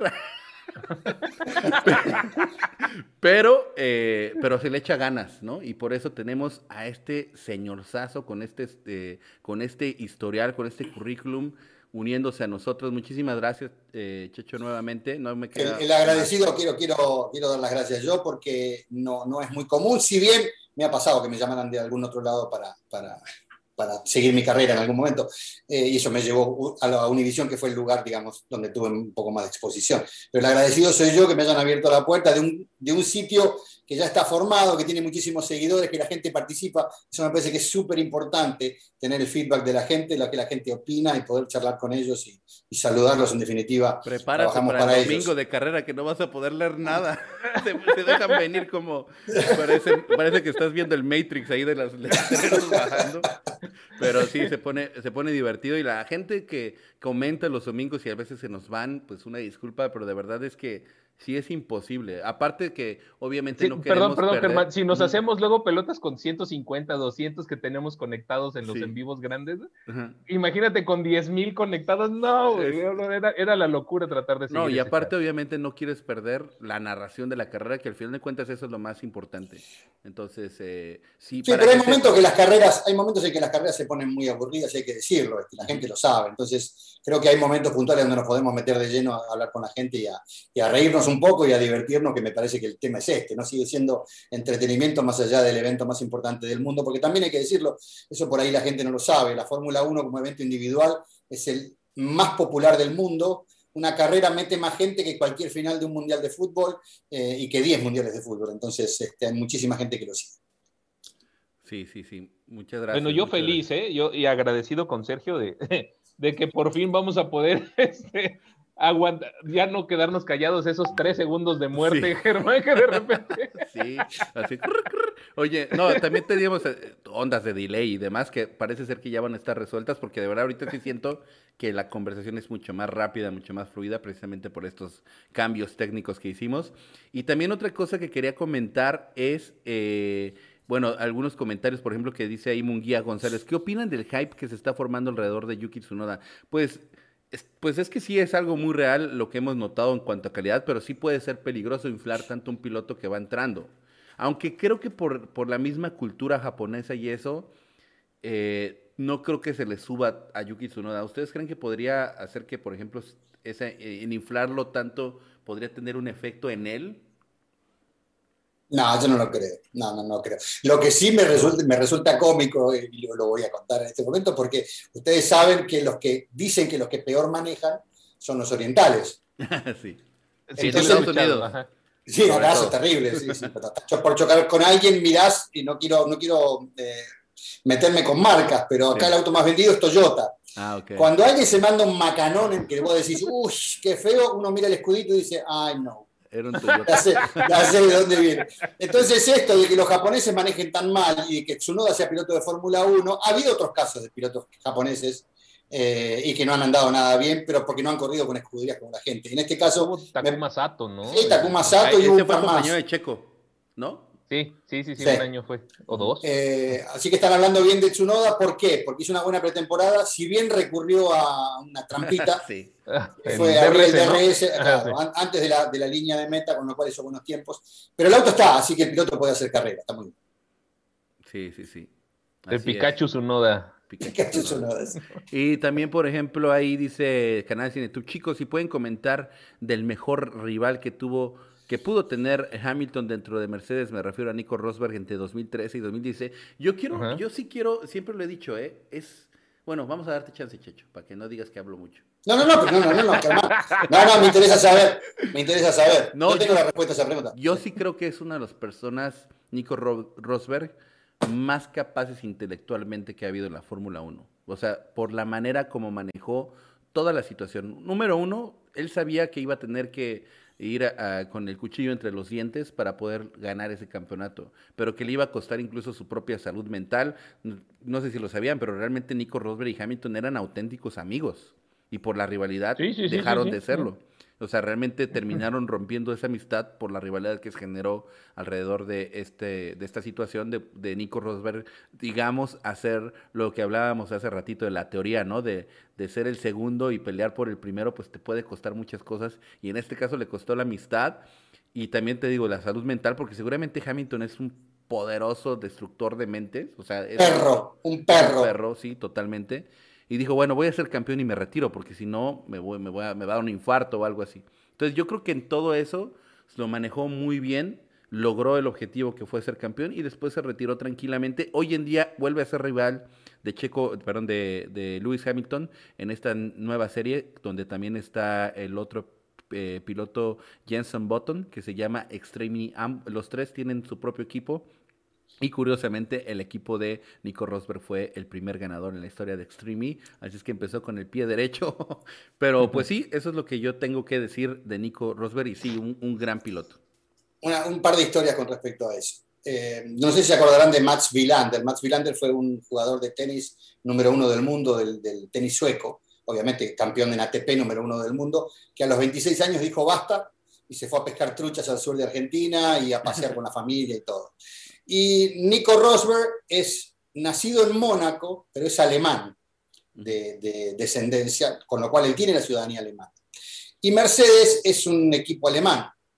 Y ese año, porque ya lo habían puesto a Nico Rosberg como para que fuera campeón del mundo, pero claro, Hamilton no lo dejó con todas sus habilidades. Entonces ese año, 2016, determinaron, y si recuerdan muchas de las carreras, va a haber, mm, van a levantar muchas sospechas, porque el equipo lo ayudó muchísimo a Nico para que fuera campeón del mundo y lo sabotearon un poco a, a Lewis Hamilton, y por eso el campeón fue Nico Rosberg, porque aparte sabía que se retiraba y era el campeón alemán que necesitaba la flecha plateada para, para poner en sus vitrinas. Por eso decía al principio, hablando con Rodolfo, del tema de que lo echaría Hamilton ahora del equipo. Eh, pero sí, eh, Nico manejó muy bien, me parece que es un tipo muy inteligente que tenía ya tomada la decisión de, de irse de la categoría. A propósito de Nico, su papá, Keke, Keijo Rosberg, Sí. eh, salió campeón ganando una carrera. Fue el campeón con menos, Con menos carreras. sí, Sí, con sí, menos sí. carreras ganadas y con menos puntos en el campeonato. Buen dato, ¿eh? ese no lo sabía. Muy buen dato.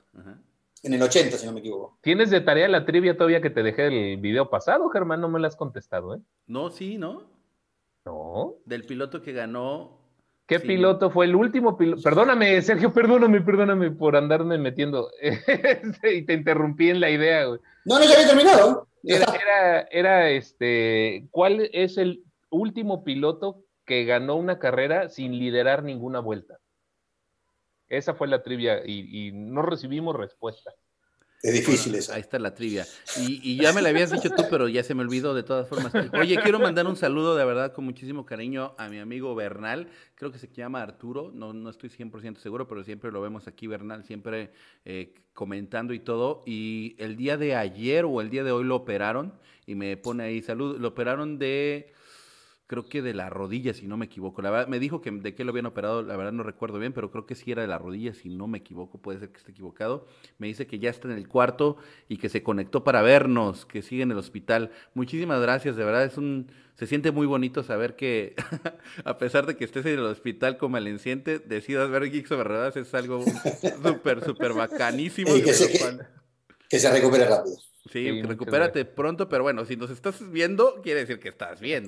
por eso me río, porque, porque si puedes ver Geeks sobre es que estás bien. Tiene el botoncito de la morfina ahí al lado, ¿no? Entonces, cuando se siente está, con, está con una sonrisita viéndonos. Así. qué buen capítulo. Esas lucecitas de atrás se mueven muy bien. Sí, ah, que sí se llama Arturo, qué bueno, sí la atiné. Muchas gracias Arturo por estarnos viendo, muchísimas gracias. Súper constante en Twitter, en todas las redes sociales, muchísimas gracias. Osuel sale, dice, ¿qué saben sobre el rumor de que Red Bull llevará una super suspensión trasera en Imola para Red Bull 16B? Sí, sí sabía eso, ¿no? Que vienen cambios en la suspensión trasera, que viene con, buenas cosas. creo que el que lo dio a conocer fue este, el mero, mero, eh, Helmut Marco, ¿no? Él dijo que venían con un cambio interesante en la parte trasera para Imola. Pues vamos a ver qué tan efectivo le sale. O sea, no, no siempre todas las novedades son tan positivas. Todavía hay que ver cómo funciona. Se supone que McLaren es el que va a traer más cambios, ¿no, Sergio?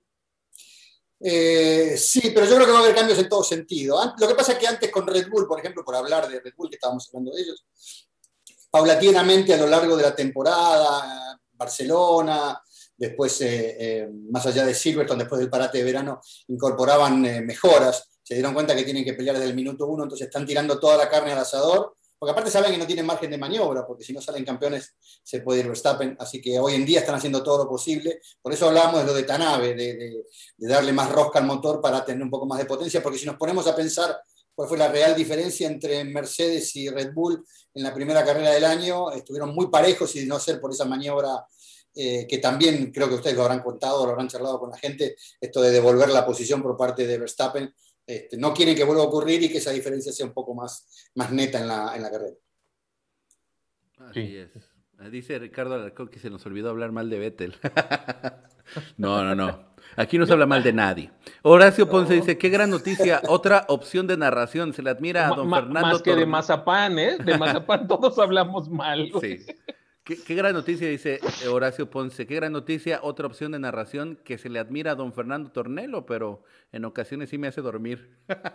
Póngalo, te, voy a, complementar. No es otra opción, esta va a ser la opción, mi querido. Señores, esta es la opción. O sea, ustedes no tienen otra alternativa. Van a poner su transmisión en el canal que más les guste, le van a poner mudo. Y a través de Geeks Sobradas ya saben que aquí se pone buenísima la interacción. O Jarama Fan en su caso, ¿no? Ah, bueno, Jarama Fan el domingo Geek sobre Ruedas los sábados. Oye, tenemos una ventaja. ¿Cuál es la ventaja? la ventaja es que nosotros podemos hablar con la gente. En los canales abiertos es mucho más difícil. No, y claro. Hay ida y vuelta que, que, la gente no tiene chance de hacerlo en otro lugar, así que en Geek sobre Ruedas serán escuchados. Exactamente. Wide Open Sports en Israel, cuando se enteró de la noticia, nos echó muy buena vibra, nos felicitó muchísimo, muchas gracias. Eh, dice, hagan sorteos si Checo llega a podio el domingo. Vale, Diego, me late, me late. ¿Qué les parece? ¿Una gorrita? Regalamos una, gorrita, oficial de Red Bull. ¿Te parece bien? No, una de Fórmula 1 buena. Ah, bueno, sale, va. una gorrita. pero hagamos publicidad y démosle una de Geek sobre ruedas. No, eh, no las ha hecho ya, ese es un tema. aquí en La camiseta que traigo de Geek sobre Ruedas puesta en este momento, que por cierto no me vas a poder ver, Checho, porque estoy en la transmisión, pero no en el Zoom. Es del año del caldo, es de cuando empezó el canal, cuando teníamos otro, otro logo y todo, pero pues todavía no hemos. Miren, hay un muchacho que me dijo que es un seguidor que él sí iba a encargar las camisetas y la verdad es que nos ha quedado mal. Entonces yo creo que a tener que cambiar ahí de suplidor. Estoy pensando en utilizar a Rodolfo Cortés para que me eche una mano. Este, pero sí, me late lo de, lo de si Checo llega a podio el domingo, ten la certeza que vamos a regalar una gorra de Red Bull oficial. ¿Les parece? A donde quieran, es más, con envío incluido para que no digan. Vámonos. Muy bien, muy bien. No sé si va a ser muy buen negocio para ti porque no, me parece que sí va al podio. Oye, va al podio. Bueno, pues, eh, oye, con alegría. Soy como los borrachos, ¿no? Que se compran. ¡Ah, invito! ¡Yo pago! todos iguales. ¡Ah, otra vuelta! Eh, Emily Castell dice: si quisieran hacer un poco más interesantes las carreras, deberían quitar las banderas azules. Hay momentos donde los lapiados vienen luchando por posición. Pues es que, pues es que, ¿cómo vas a luchar con la, bandera azul? Es más bien un tema de seguridad, porque el que, el que viene lapeado, este, no puede pelear por, con, con, alguien por detrás. O sea, me refiero con alguien que ya te lleva una vuelta, no puedes pelear una posición con él. O sea, la, bandera azul sí es más por seguridad que cualquier otra cosa. ¿Estarán de acuerdo conmigo o no? Sí, absolutamente. O sea, realmente no puedes pelear posición con alguien que ya te la peó. Ese hay que dejarlo pasar obligado. Por ahora, tal vez si tuviéramos, si tuviéramos una Fórmula 1 bastante más competitiva, donde estuvieran más comprimidos todos, y donde, porque podríamos decir, bueno, este auto está perdiendo un segundo por vuelta, entonces no se le puede mostrar la bandera azul. Ahora, como pierden 3 y 4 5 segundos por vuelta, sí ahí se le puede mostrar. Digo. Mm. Mm. Sí, sí, sí. Eh, ¿Qué más? Por déjeme seguir leyendo un poquito más. Creo que tú ya casi te tienes que ir, Checho, ¿no? Quiero respetar tu eh, tiempo. estaba mirando el teléfono justo, tengo que empacar unas cosas y, volar. Ok, ok, pues vamos a agradecerle a Checho que nos haya acompañado. Muchísimas gracias, bro. Eh, bro, así, hey, hey, yo. perdón, muchísimas gracias. Eh, perdón, señor Rodríguez. No, no, no, Sergio. No, no, no, no, no, Pongamos las cosas blanco sobre negro. Yo soy más bro que el señor Sergio. Okay, okay, okay. No soy milenia, pero no tengo 70 años. No, está bien, está bien. Nada más es que sentí que, fui muy informal. No, tranquilo, tranquilo. Pues muchísimas gracias por darle esta noticia a todos. La verdad es que, de nuevo, eh, solamente decirte el agradecimiento y de verdad, yo tengo certeza que lo que se hace con pasión, con gusto eh, y, y, se disfruta, deja muchas recompensas. Así es que, eh, pues pienso que vienen grandes recompensas adelante. Ojalá, yo el agradecido soy yo por la oportunidad de, charlar con la gente, de estar con ustedes, de compartir, porque no hay nada más lindo, justamente por lo que tenemos pasión, de poder hacer esta, estas charlas que tienen que ver con lo que nos gusta, con lo que nos informa y lo que nos pone, digamos, en el borde de la silla para ver la próxima carrera. Así que nada, agradecido, por supuesto, soy yo y nos estaremos viendo ya el sábado que viene. Si hay posibilidad de hacer algo antes, lo haremos, le estaremos comunicando a todo el mundo cómo lo vamos a hacer. Exactamente. Así que gracias, abrazo y nos vemos la próxima. Gracias. Gracias. Eh, y tú te quedas, ¿no? Un ratito más. Nos quedamos tú y yo, Germán. Sí, un ratito todo. Perfecto. Entonces aquí se queda el buen Rolfiño. Ahí está en pantalla. Oye, ya estoy aquí manejando el, el OBS como un genio, ¿eh? Eso pasa cuando, eso pasa cuando no tienes que estar estresado. Eso pasa cuando no tienes que estar estresado por el internet, bro. Eso sí, eso, sí. Vamos, vamos a, a, leer un poquito más de comentarios. Sí. Eh, ¿Cuál es su opinión Oiga, ¿qué les parece la noticia, no? La verdad, la verdad también, o sea, a mí me da tanto gusto, güey, que, que podamos conseguir un verdadero profesional, güey. o sea, quieras o no, creo que, creo que puede volverse una opción más, más em, apta para, para lo que queremos, que es perseguir una comunidad este, con la gente española, con la gente de, América eh, eh, enfocadas, ¿no? sin tanta regionalización como hoy en día existe en YouTube, ¿no? Es, eso creo que, puede ser un, un, super plus. Va a haber gente española, argentina y mexicana hablando de, del Jess tema. Hernández dice, perdona mi ignorancia, es que llegué tarde y ya empezó el stream y me dio pena preguntar quién fue el invitado. ah, esa sí estuvo muy buena, güey. No, este... estuvo muy bien, muy bien. No, eh, mira, estaba platicando un poquito de su currículum. Es eh, un narrador deportivo con experiencia en canales del nombre de ESPN, Univision. Univision, eh, mucho tiempo. Sports, ha narrado MotoGP, Fórmula 1 en Univision. es un profesional, güey, de la narración. Pro, la verdad. Y, este, y seguramente a muchos les pasa que lo ven y no saben quién es porque lo han escuchado. Pero lo escuchan narrando. Ajá, sí lo escuchas narrando y luego, y luego, luego te das cuenta, ah, sí lo he escuchado. A mí, cuando, cuando ya escuché yo videos de él, dije, ah, sí es cierto. Lo escuché en ESPN, güey, ¿no? O sea, y en la radio, sobre todo el, radio los domingos, güey, el de sobre ruedas, ¿no? Sí, dice ahí, por ejemplo, que ponga los nombres al pie de las cámaras para identificarlos mejor a los invitados y a ustedes, los que se integran. Eh, sí, eh, vamos a hacer eso. Cada vez me ponen más difícil aquí la cosa. Pero sí, vamos a hacer eso. Vamos a ir a poner los nombres abajito para que ustedes puedan, para que ustedes puedan verlo. El, Bernal dice, no te rías, yo también llegué tarde. No, es que sí me causó gracia de cómo lo dijo. ¿Quién demonios era ese señor que estuvo tanto tiempo ahí hablando? Este, Oye, pero se nota que sabe, ¿no? Y Ah, que tiene, no, pues claro, nos da que tiene todos los 45 vueltas, contactos, güey, y que tiene, o sea, no, yo tengo un amigo fotógrafo de McLaren, o sea, no manches. Sí, no, y la parte también eh, de entender la mecánica, cuando se habló del rake y, y la, y la pieza guay y todo eso, o sea, ya Sí. te habla de un entendimiento también a nivel mecánico que pues obviamente es al- alguien conocedor. Así es que ya saben, el nuevo apodo va a ser el Bro Checho Rodríguez. Eh, Y la, y la noticia, perdóname, hace el resumen, la noticia es que va a estar transmitiendo la, la clasificación en, con nosotros en Geek sobre Ruedas los sábados. Bueno, y en su caso el sprint, ¿no? Cuando sea el, el caso. Exacto. Y este, los domingos, ya ven que Geek sobre Ruedas está en una unión con Jarama Fan, el canal de YouTube de Jarama Fan en- desde España, y está transmitiendo, estamos transmitiendo eh, desde su canal a la carrera en vivo, ¿no? Así es. Así es como va a ser exactamente. Así es que ya saben, pongan mucha atención el siguiente fin de semana. eh, pónganle todas las Sergio ya va a estar con nosotros y va a estar divertido el asunto. Oye, Canal CineTube, me gustaría saber, bro, quién, este, quién eres en persona, porque pues si estás aquí en Punta Cana y te gusta la Fórmula 1, sería muy cool que pudiera conocerte, pues estás aquí bien cerca y estaría muy bueno. Casi no hay, conozco muchos aficionados a la Fórmula 1 en Punta Cana, les gusta más el surf. Eh, dice Daniel Otañez, pongan su nombre al... Ahí ya está. Muchas gracias, le está picando el doctor para que se apurara y a verlos, y verlos gracias a Germán y a Alonso y el máster. Gracias, gracias. Alfredo Sánchez dice, ¿cuál es el piloto que tiene ejemplo mercado económico? Digan el orden. El orden. Ah, y vamos a hablar de, de, qué, de, de los salarios, De los ¿no? salarios. Eh, por aquí lo tengo, ¿eh? El primer lugar, Lewis Hamilton, obviamente. ¿Cuánto crees que firmó por su añito? eh, 40 millones. No, 25.23 millones de euros. ¿A Y, se- y- poco? y pegadito, pegadito, está Max Verstappen, güey, con 21. O sea, nada más se 20, llevan 4 21 millones. millones de euros. Ay, 21 güey. millones de euros Max Verstappen, 25 Lewis Hamilton por un año. Está re bueno, güey. Luego Sí, Fernando ¿no? Alonso, ahí, pues 16.82, que era lo que decía ahorita eh, el señor Rodríguez, que decía 17 millones, 16.82. Tercer lugar, güey, de, de los mejores pagados. ¿eh? Podrán decir eh, misa de él y de la edad, pero es el tercer mejor pagado de la Fórmula 1. Yo así sí me Oye, quedo. Sergio se ve que es fan de Alonso, ¿eh? Luego, sí, se nota, se nota que es aloncista. El cuarto lugar de Sebastián Vettel con 12.61 millones de euros ahí tranquilamente en Aston Martin. El dinero peor invertido hasta el momento. Daniel Richardo de McLaren con 12.61. Charles Leclerc, 10,9. Me sorprende que Ferrari pague, digamos, tan poco, güey.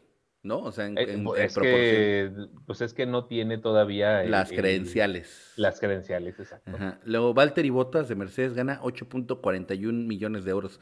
Pues muy bien Ese pagados. es- sí, sí, sí. Muy bien pagados. Para, o sea, me refiero siendo Valtteri Bottas, está cool, ¿no? Para cuando va a acabar en Williams de regreso, vas a ver el Sí. otro año. Y no creo que Williams le pague poquito, quién sabe. Kimi Raikkonen, Alfa Romeo, 8.41 millones de euros. Oye, también ese está, está buenísimo. Ese güey se la lleva relax, no hay presión y te llevas 8,41 No, y se enoja y le grita a quien sea, cabrón. Y todavía me pagan 8.41. güey, sí, está- Ca- Oye, Carlos Sainz gana lo mismo. Exactamente, 8,41. Lance Stroll, hijo de papi, gana 8,41. Oye, gana una la nota, güey. Gana más que Sergio Pérez. Lance Stroll. Fíjate. Órale, fíjate. sí, sí. Y el año pasado estaba, no sé, habrá que investigar el año pasado. ¿Cuánto le habrán subido el sueldo a Lance Stroll? yo creo que sí le subieron bastantito. Sergio Pérez gana 6,72 millones. Está en el lugar decimoprimero de los salarios. Un poquito más abajo está Pierre Gasly con 4,20 millones. Más abajo. Lando Norris. A mí se me hace Lando Norris que le están pagando poquito. 4,20 millones. Se me hace poquito. Pero Bueno, bueno, es que, bueno, a final de cuentas lo vienen apapachando, güey, pero pues espérate que quede en un quinto lugar, cuarto lugar del campeonato de pilotos. Se va a ir el brinquito a los 10 millones y se va. oye, hablando de dinero mal gastado, güey, Esteban Ocon gana 4,20 millones, güey. Ese Y de, ahí no cuánto le, nada. y de ahí cuánto le cobrará su representante Toto Wolf. Luego George Russell gana ya mucho más abajo, 841 mil euros, menos del millón. Pobre Más Russell, güey. Sí. Ay, Dios mío, pobre Russell. Hablando de injusticias del mundo, ¿no? Eh, o sea, es un pilotazo. Está en un auto que parece el camión de la basura que va al final, cabrón. Luego- Este, bueno, ahora es el Haas, perdón. Eh, pero con la capacidad que tiene y sigue ganando muy poquito y ya debería estar. Gana lo mismo que Giovinazzi, güey. O sea, imagínate, eso sí está cañón, o sea. Imagínate. gana lo mismo que Mick Schumacher, que es su primera temporada. Gana lo mismo que Mick Schumacher, es correcto. Gana exactamente igual que Mick Schumacher. Nikita Mazepin. ¿En serio? George Russell y Mick Schumacher ganan exactamente lo mismo. No, aguántate, papá. Latifi y Mazepin y Schumacher y Giovinazzi y, y Russell ganan lo mismo.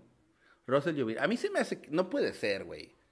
No puede ser. A mí se me hace que aquí como que no puede ser que cinco pilotos ganen lo mismo, güey. Ah, ya nos están reclamando que, hablamos mal de, de, Sebastián Vettel. Hoy nos habíamos aguantado mucho, pero sí, está bien, solo llevamos una carrera. Me disculpo, me disculpo. no voy a hablar mal.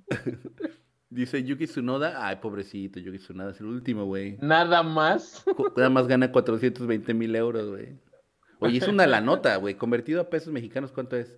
Es como a 25, ¿no? A 25, Pues es más de... 400, es más de es como 12 millones de pesos más o menos, ¿no?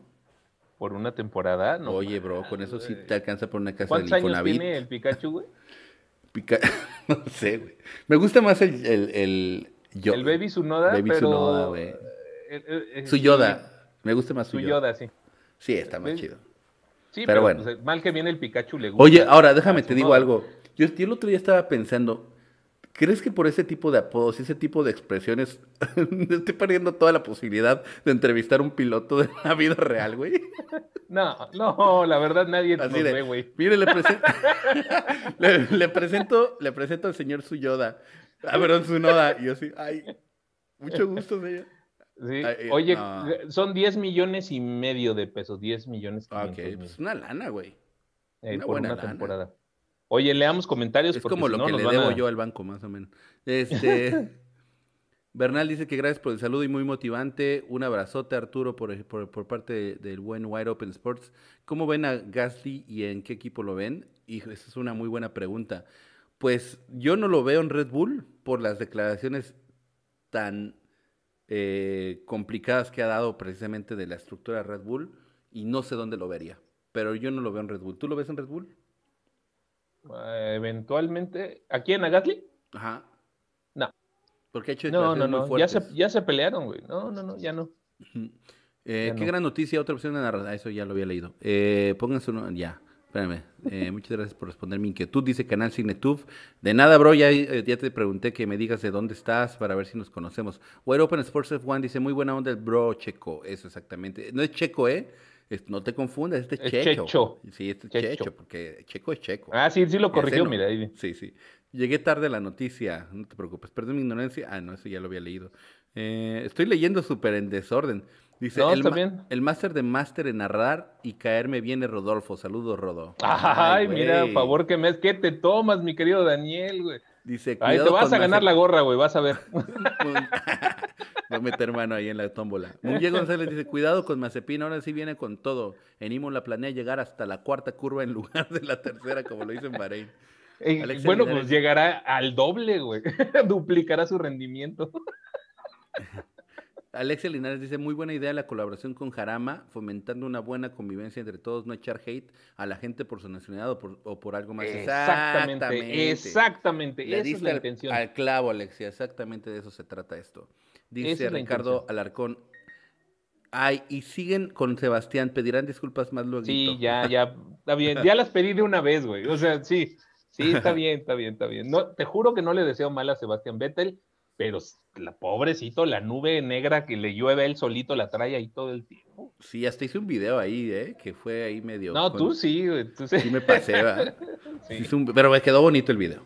Oye, te tengo que criticar luego tu video de los liveries, ¿eh? O sea, ¿cómo no te preocupes, no ese, belleza, sí no, ese sí no lo ha visto no nadie. esta belleza, güey? no te preocupes que ese sí no lo ha visto nadie. Creo que es el peor video en la historia de Geeks sobre Rodas. Nadie lo ha querido ver. El top 10 de liveries, así es que no te preocupes. Dice, eh, eh, pobre del chiquitín Sunoda, dice Jess Hernández. Órale, el hijo de papi gana como si fuera un top. Saludos, buena transmisión. Qué gacho por Russell. Roberto Rodríguez, saludos. Sí, dice, la verdad nos sorprendió. Munguía González dice Funko Tsunoda. dice Bernal, no. Dice Munguía González, Pierre Gasly y su Funko Tsunoda. Bernal dice, la primera palabra la vas a decir o la muchacha que entrevistó a Pastor Alemán. Ay, ahora sí no entendí nada. La primera palabra la vas a decir o la muchacha que entrevistó a Pastor. No sé, ¿eh? no sé a qué se refirió. La verdad, ahí sí estoy perdidísimo, no, no entendí el comentario. Dice, saludos perrazos, dice Lalo Valenzuela, que obviamente perrazos se lo prohibieron, pero yo le doy a autorizar. Saludos, mi buen Lalo Valenzuela. Y Daniel Otañez dice, ya dijiste, Rodolfo, la gorra, ingrésame la tómbola. dice, Alon Blackmain, dice, ¿qué tal? ¿Creen que en algún momento alguna de las chicas de la W Series pueda llegar a FN1? Jamie Chadwick es parte de Williams, Ay, ese va a ser un tema bueno para platicarlo con Sergio, güey. Ese va a ser un buen tema. Yo personalmente creo, la verdad, si quieres contestar, no hay bronca, ¿eh? Dale, no te preocupes, ya. Eh, yo, yo personalmente creo que esto del W Series, en vez de beneficiar, terminó afectando las posibilidades de las mujeres de llegar a la Fórmula 1 y al contrario, va a ser que lo máximo que pueda aspirar una mujer es precisamente llegar a estar en la W Series. O sea, para mí eso se llama precisamente, ¿cómo se llama? Eh, segmentar. segmentar. Este... No, la palabra de moda es este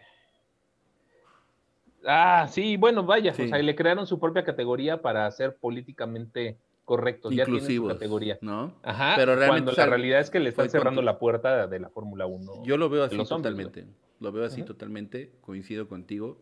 Y pues, este...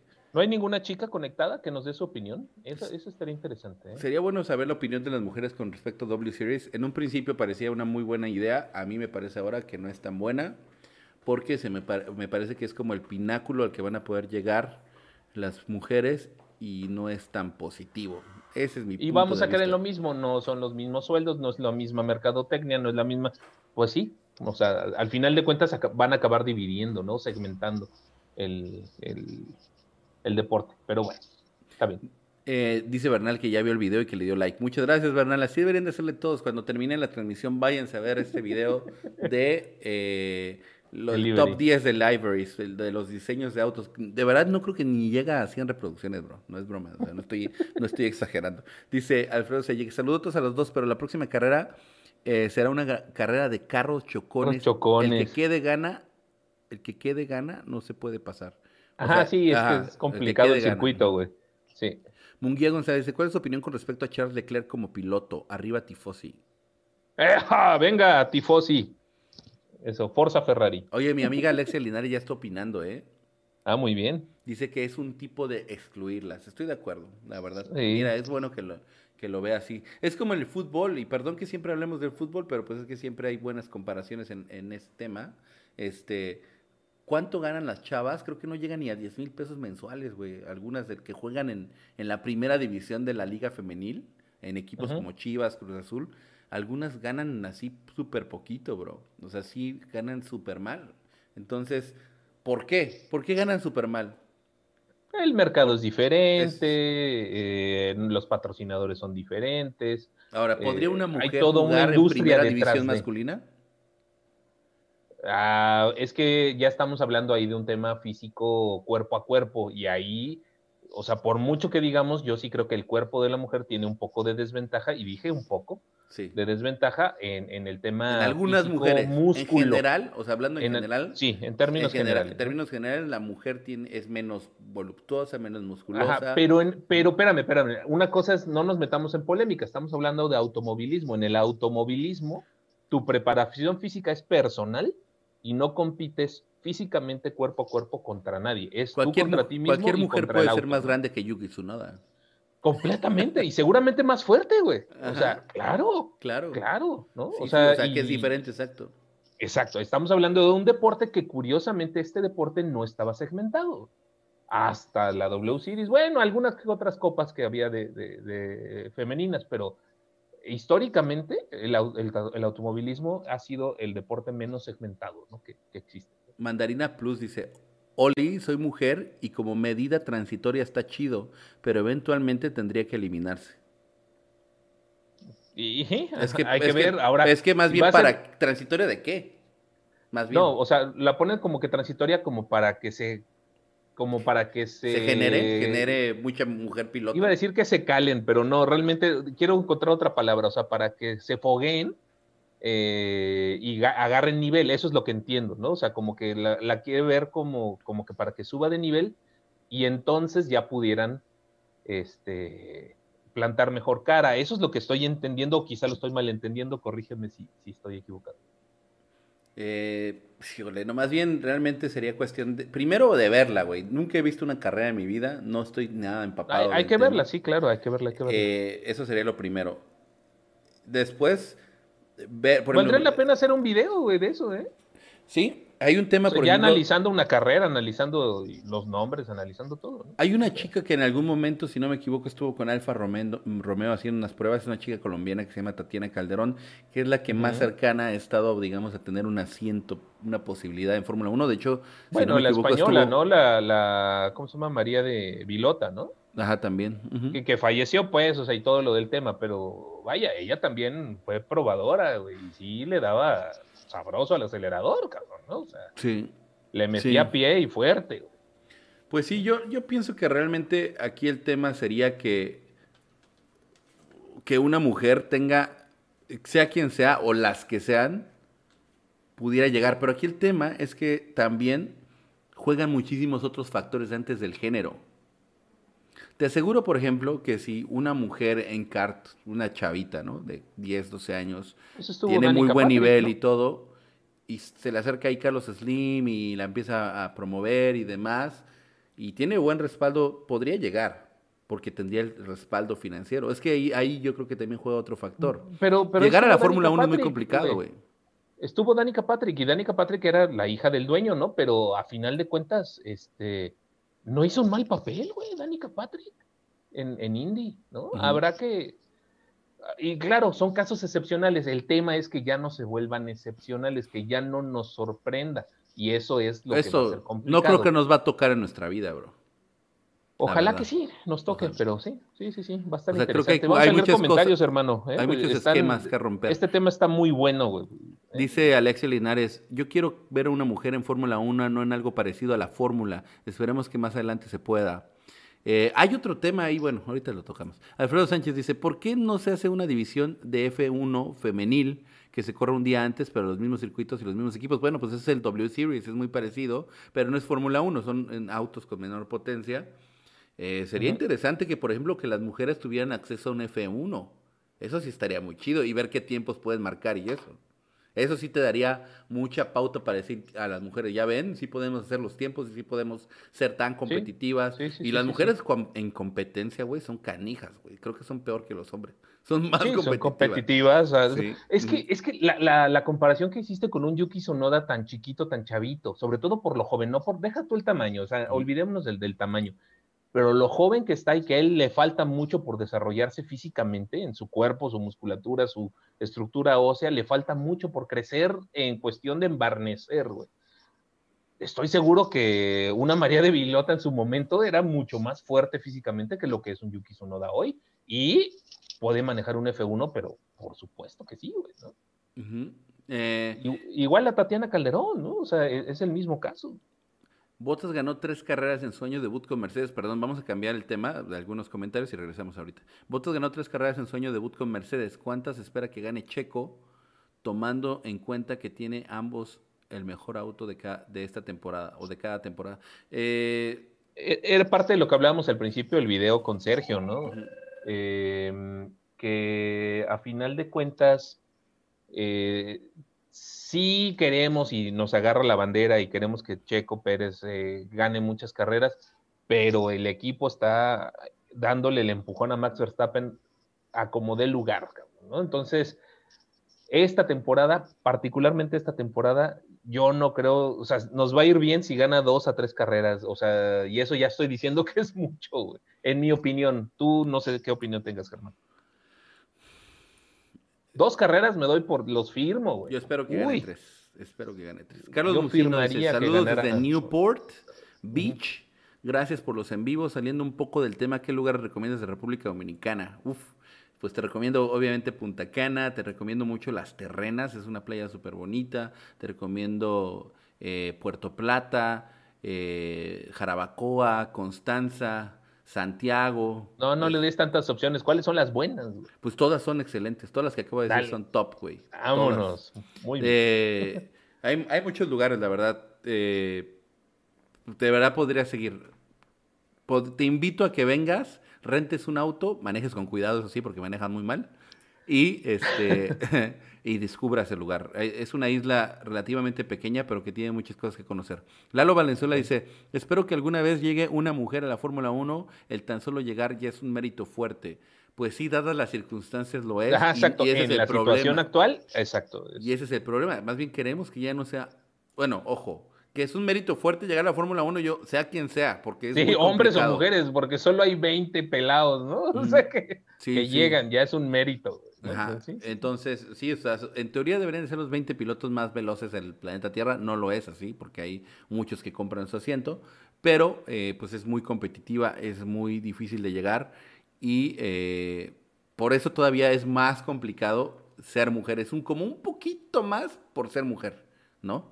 Eh, Alan Black Main dice, la W Series sería, será categoría de respaldo durante la mitad de este año. Tomando en cuenta de que el año pasado no pudo existir la competición por COVID, creo que hay margen para trabajar positivamente. Vamos a ver. es que realmente, en pocas palabras, hay que ver. Es que no conocemos. Tampoco la tienen que desarrollar la categoría para que podamos todos verla y opinarla y generarnos una opinión verdadera. Ojalá que, más bien, sí creo que lo que sí sería muy importante es que el W Series tenga esa proyección. Esa proyección que ha tenido, por ejemplo, la Fórmula 2, que ha servido para muchos pilotos puedan darle brinco hacia la Fórmula 1. Exacto, ¿no? Hoy tú te metes a Fórmula1.com y ves F1, F2, F3. Pero Ahí debería de estar W Series, güey. Claro. Hoy por hoy todavía no existe en la página oficial de la Fórmula 1. A mí me hubiera estado también más FW, Fórmula W. Ajá, sí, en todo caso. O sea, para integrar más.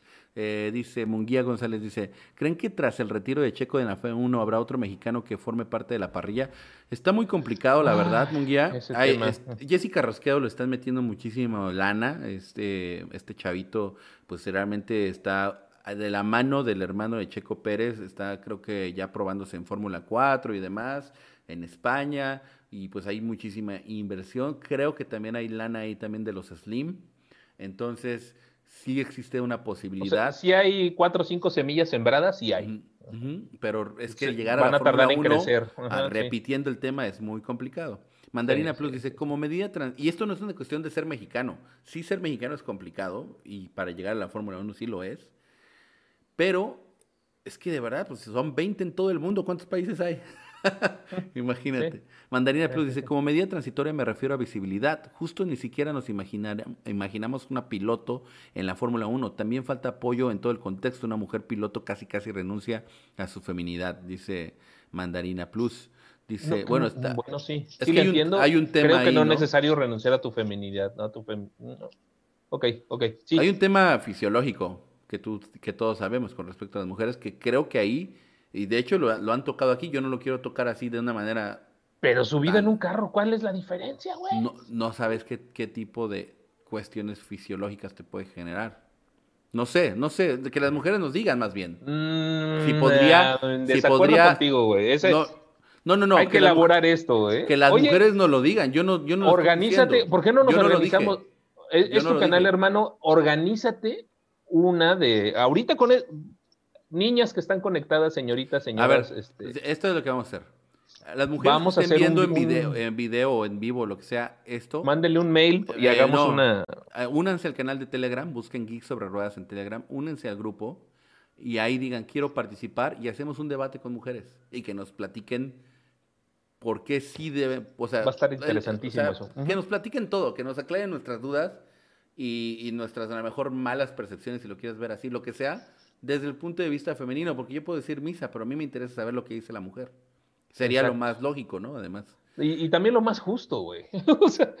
y también lo más justo, porque también estamos en unos tiempos donde una palabra que nos salga chueca, güey. Sí, se, usará en nuestra contra para siempre. Exacto, y sinceramente no, no, no es la idea. Necesito, necesito platicarlo con alguna mujer, ¿no? Y yo creo que podremos sacar algo interesante.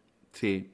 Eh, bueno, Mandarina Plus termina diciendo que es un tema más de nada, más que nada de empoderamiento y visibilidad.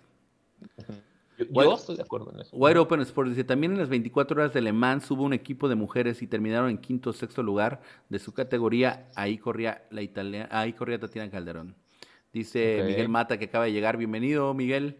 Wide Open Sport dice Le Mans. Bueno, sí. Ven a la, ven a la IndyCar y a la Fórmula E o solo la F1. Pues la Indy eh, le hemos dado un poquito de seguimiento por el tema del piloto Patricia Howard, entonces ahí estoy más o menos informándome y demás.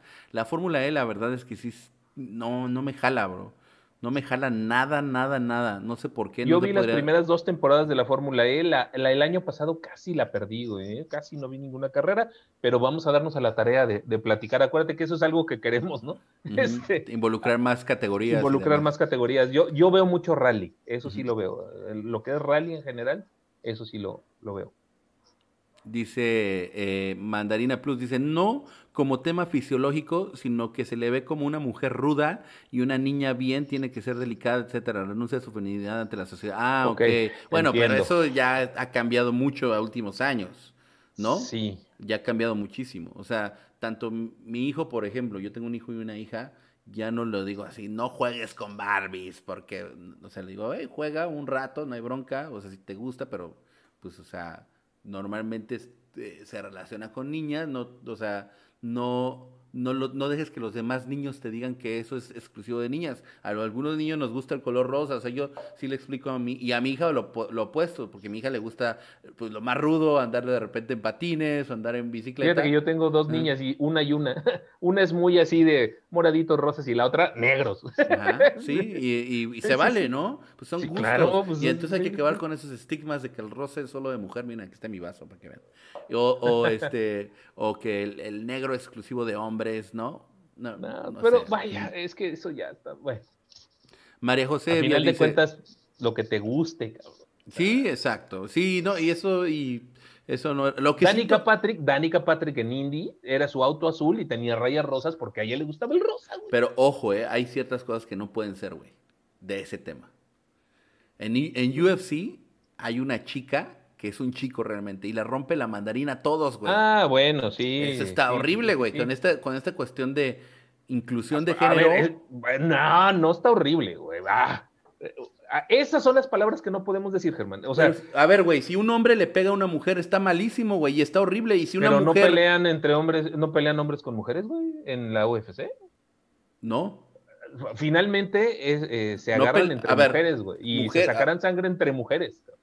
Sí, el problema es que es un hombre con la fisiología de un hombre que se hace llamar mujer. Dios mío.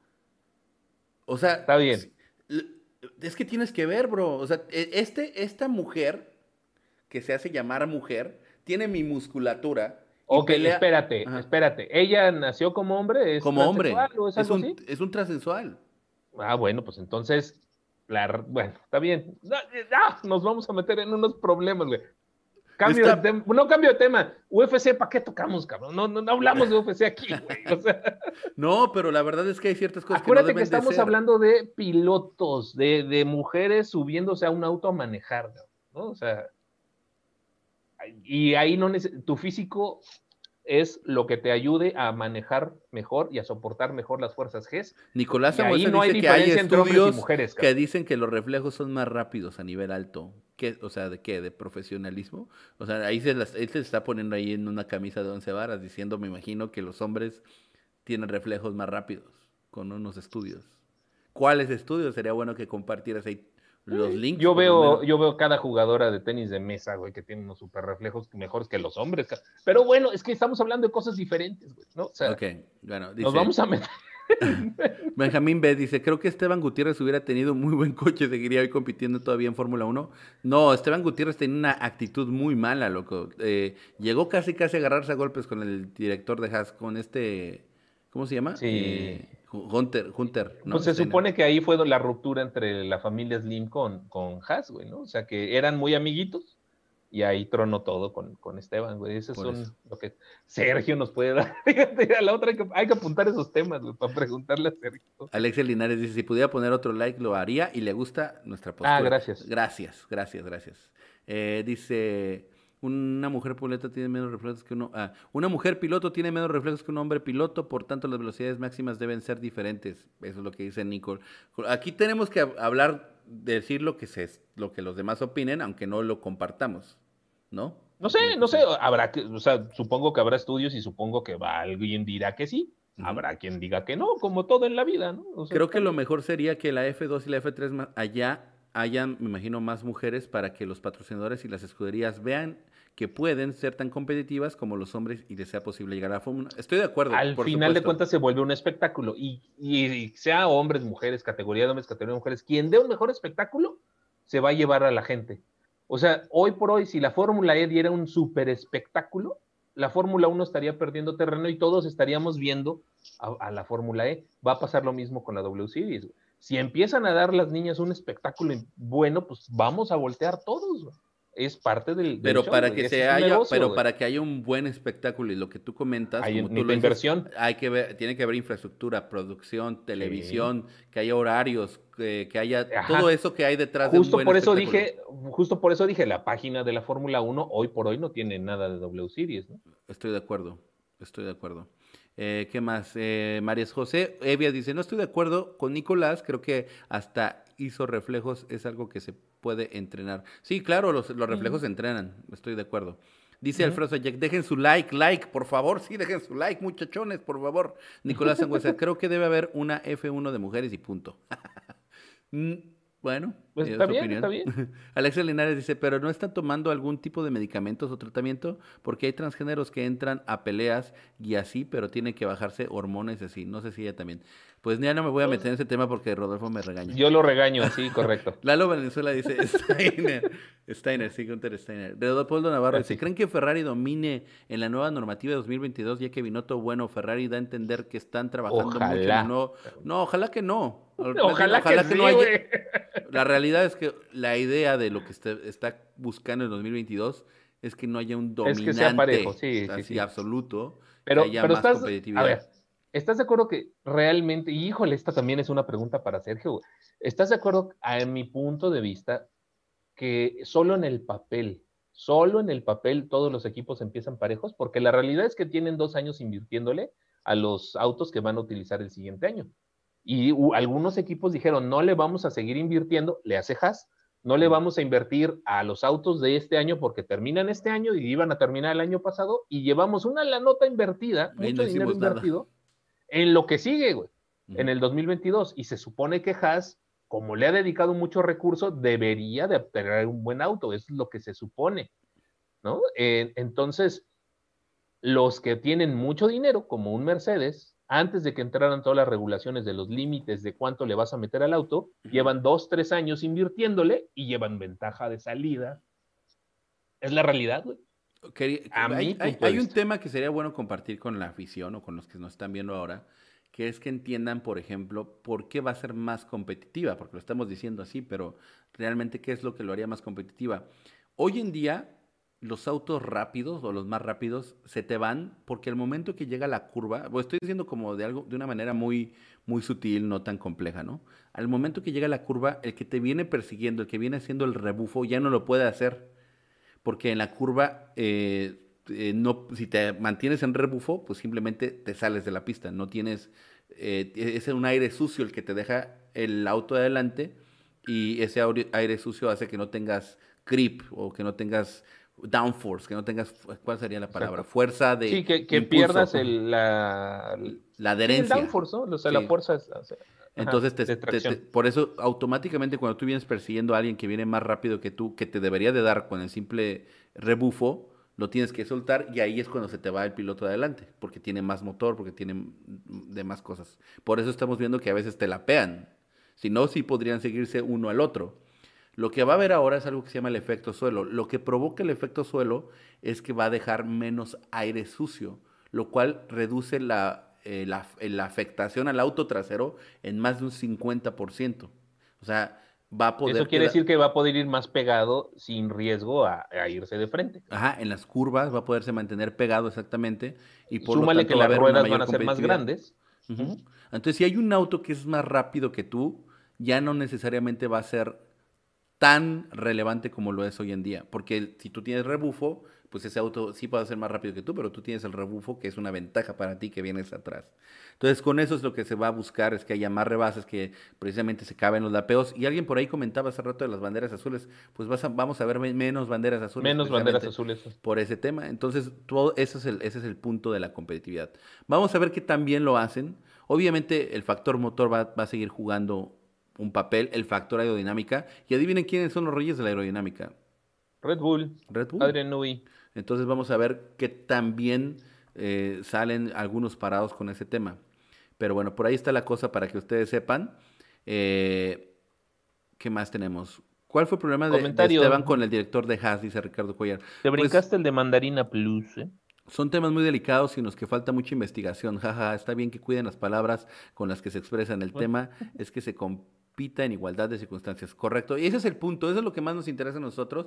Y, y, yo entiendo que las oportunidades estén para todas y todos, ¿no? Todas y todos. Yo entiendo que el buen Rodolfo, digamos, me esté cuidando ahí diciéndome, ten cuidado porque ahorita lo graban y lo suben y, Germán es misógino o hasta me, hago, me hace viral ahí diciendo cosas o no es que sí puede pasar más en estos tiempos de internet no no no no no o sea, hay que cuidarse nosotros y la verdad nosotros para juzgar nadie, güey, nosotros hablamos de automovilismo, no de, de, temas de género ni nada. Mi cara con la que quedé, güey, en el pinche. Perdonen, disculpen, desconecté un momentito el cable de red y ay, se puso medio. No crean que nos censuraron, no, no. ya, ya entró ahí el, este, el, derecho de la mujer y todo eso. Pero bueno, aquí, aquí seguimos, aquí seguimos, no se preocupen. Eh, vamos a darle unos 10 minutitos más, 5 minutos más para terminar con un live de dos horas, que es muy bueno, es muy bueno.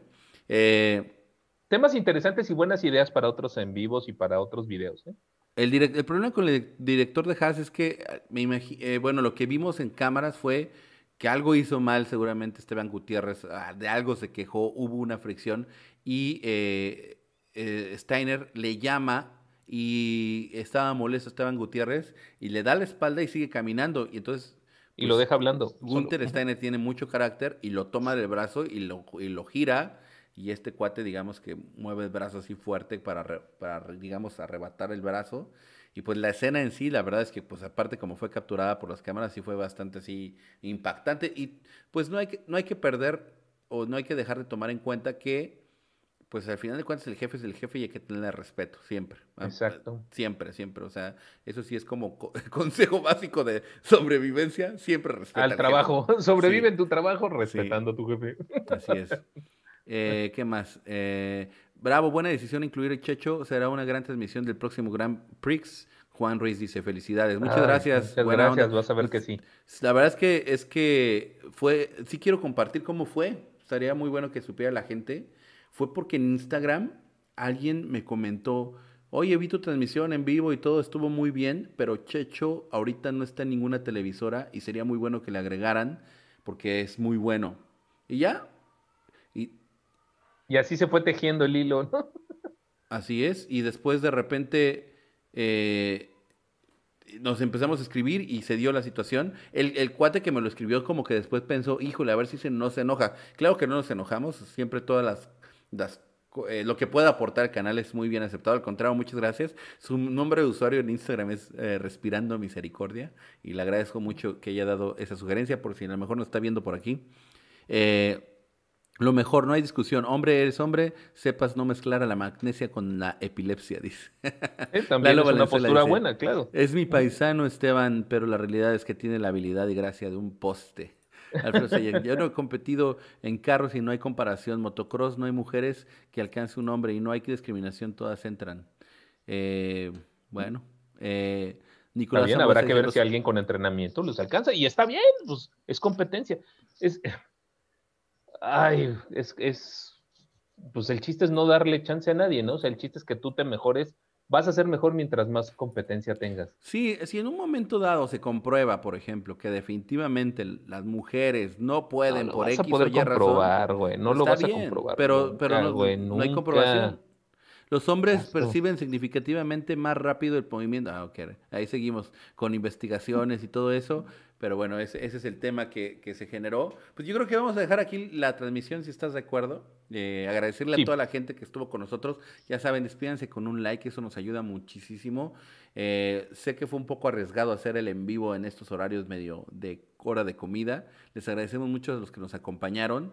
Y pues ya saben, se vienen cosas bien interesantes para el canal. Próximo fin de semana, sábado, vamos a estar haciendo la transmisión de clasificación ya con el señor eh, Checho totalmente en vivo y el domingo. Recuerden que es un verdadero profesional un del auténtico profesional para que ya no digan que ahí me, se me traban las palabras.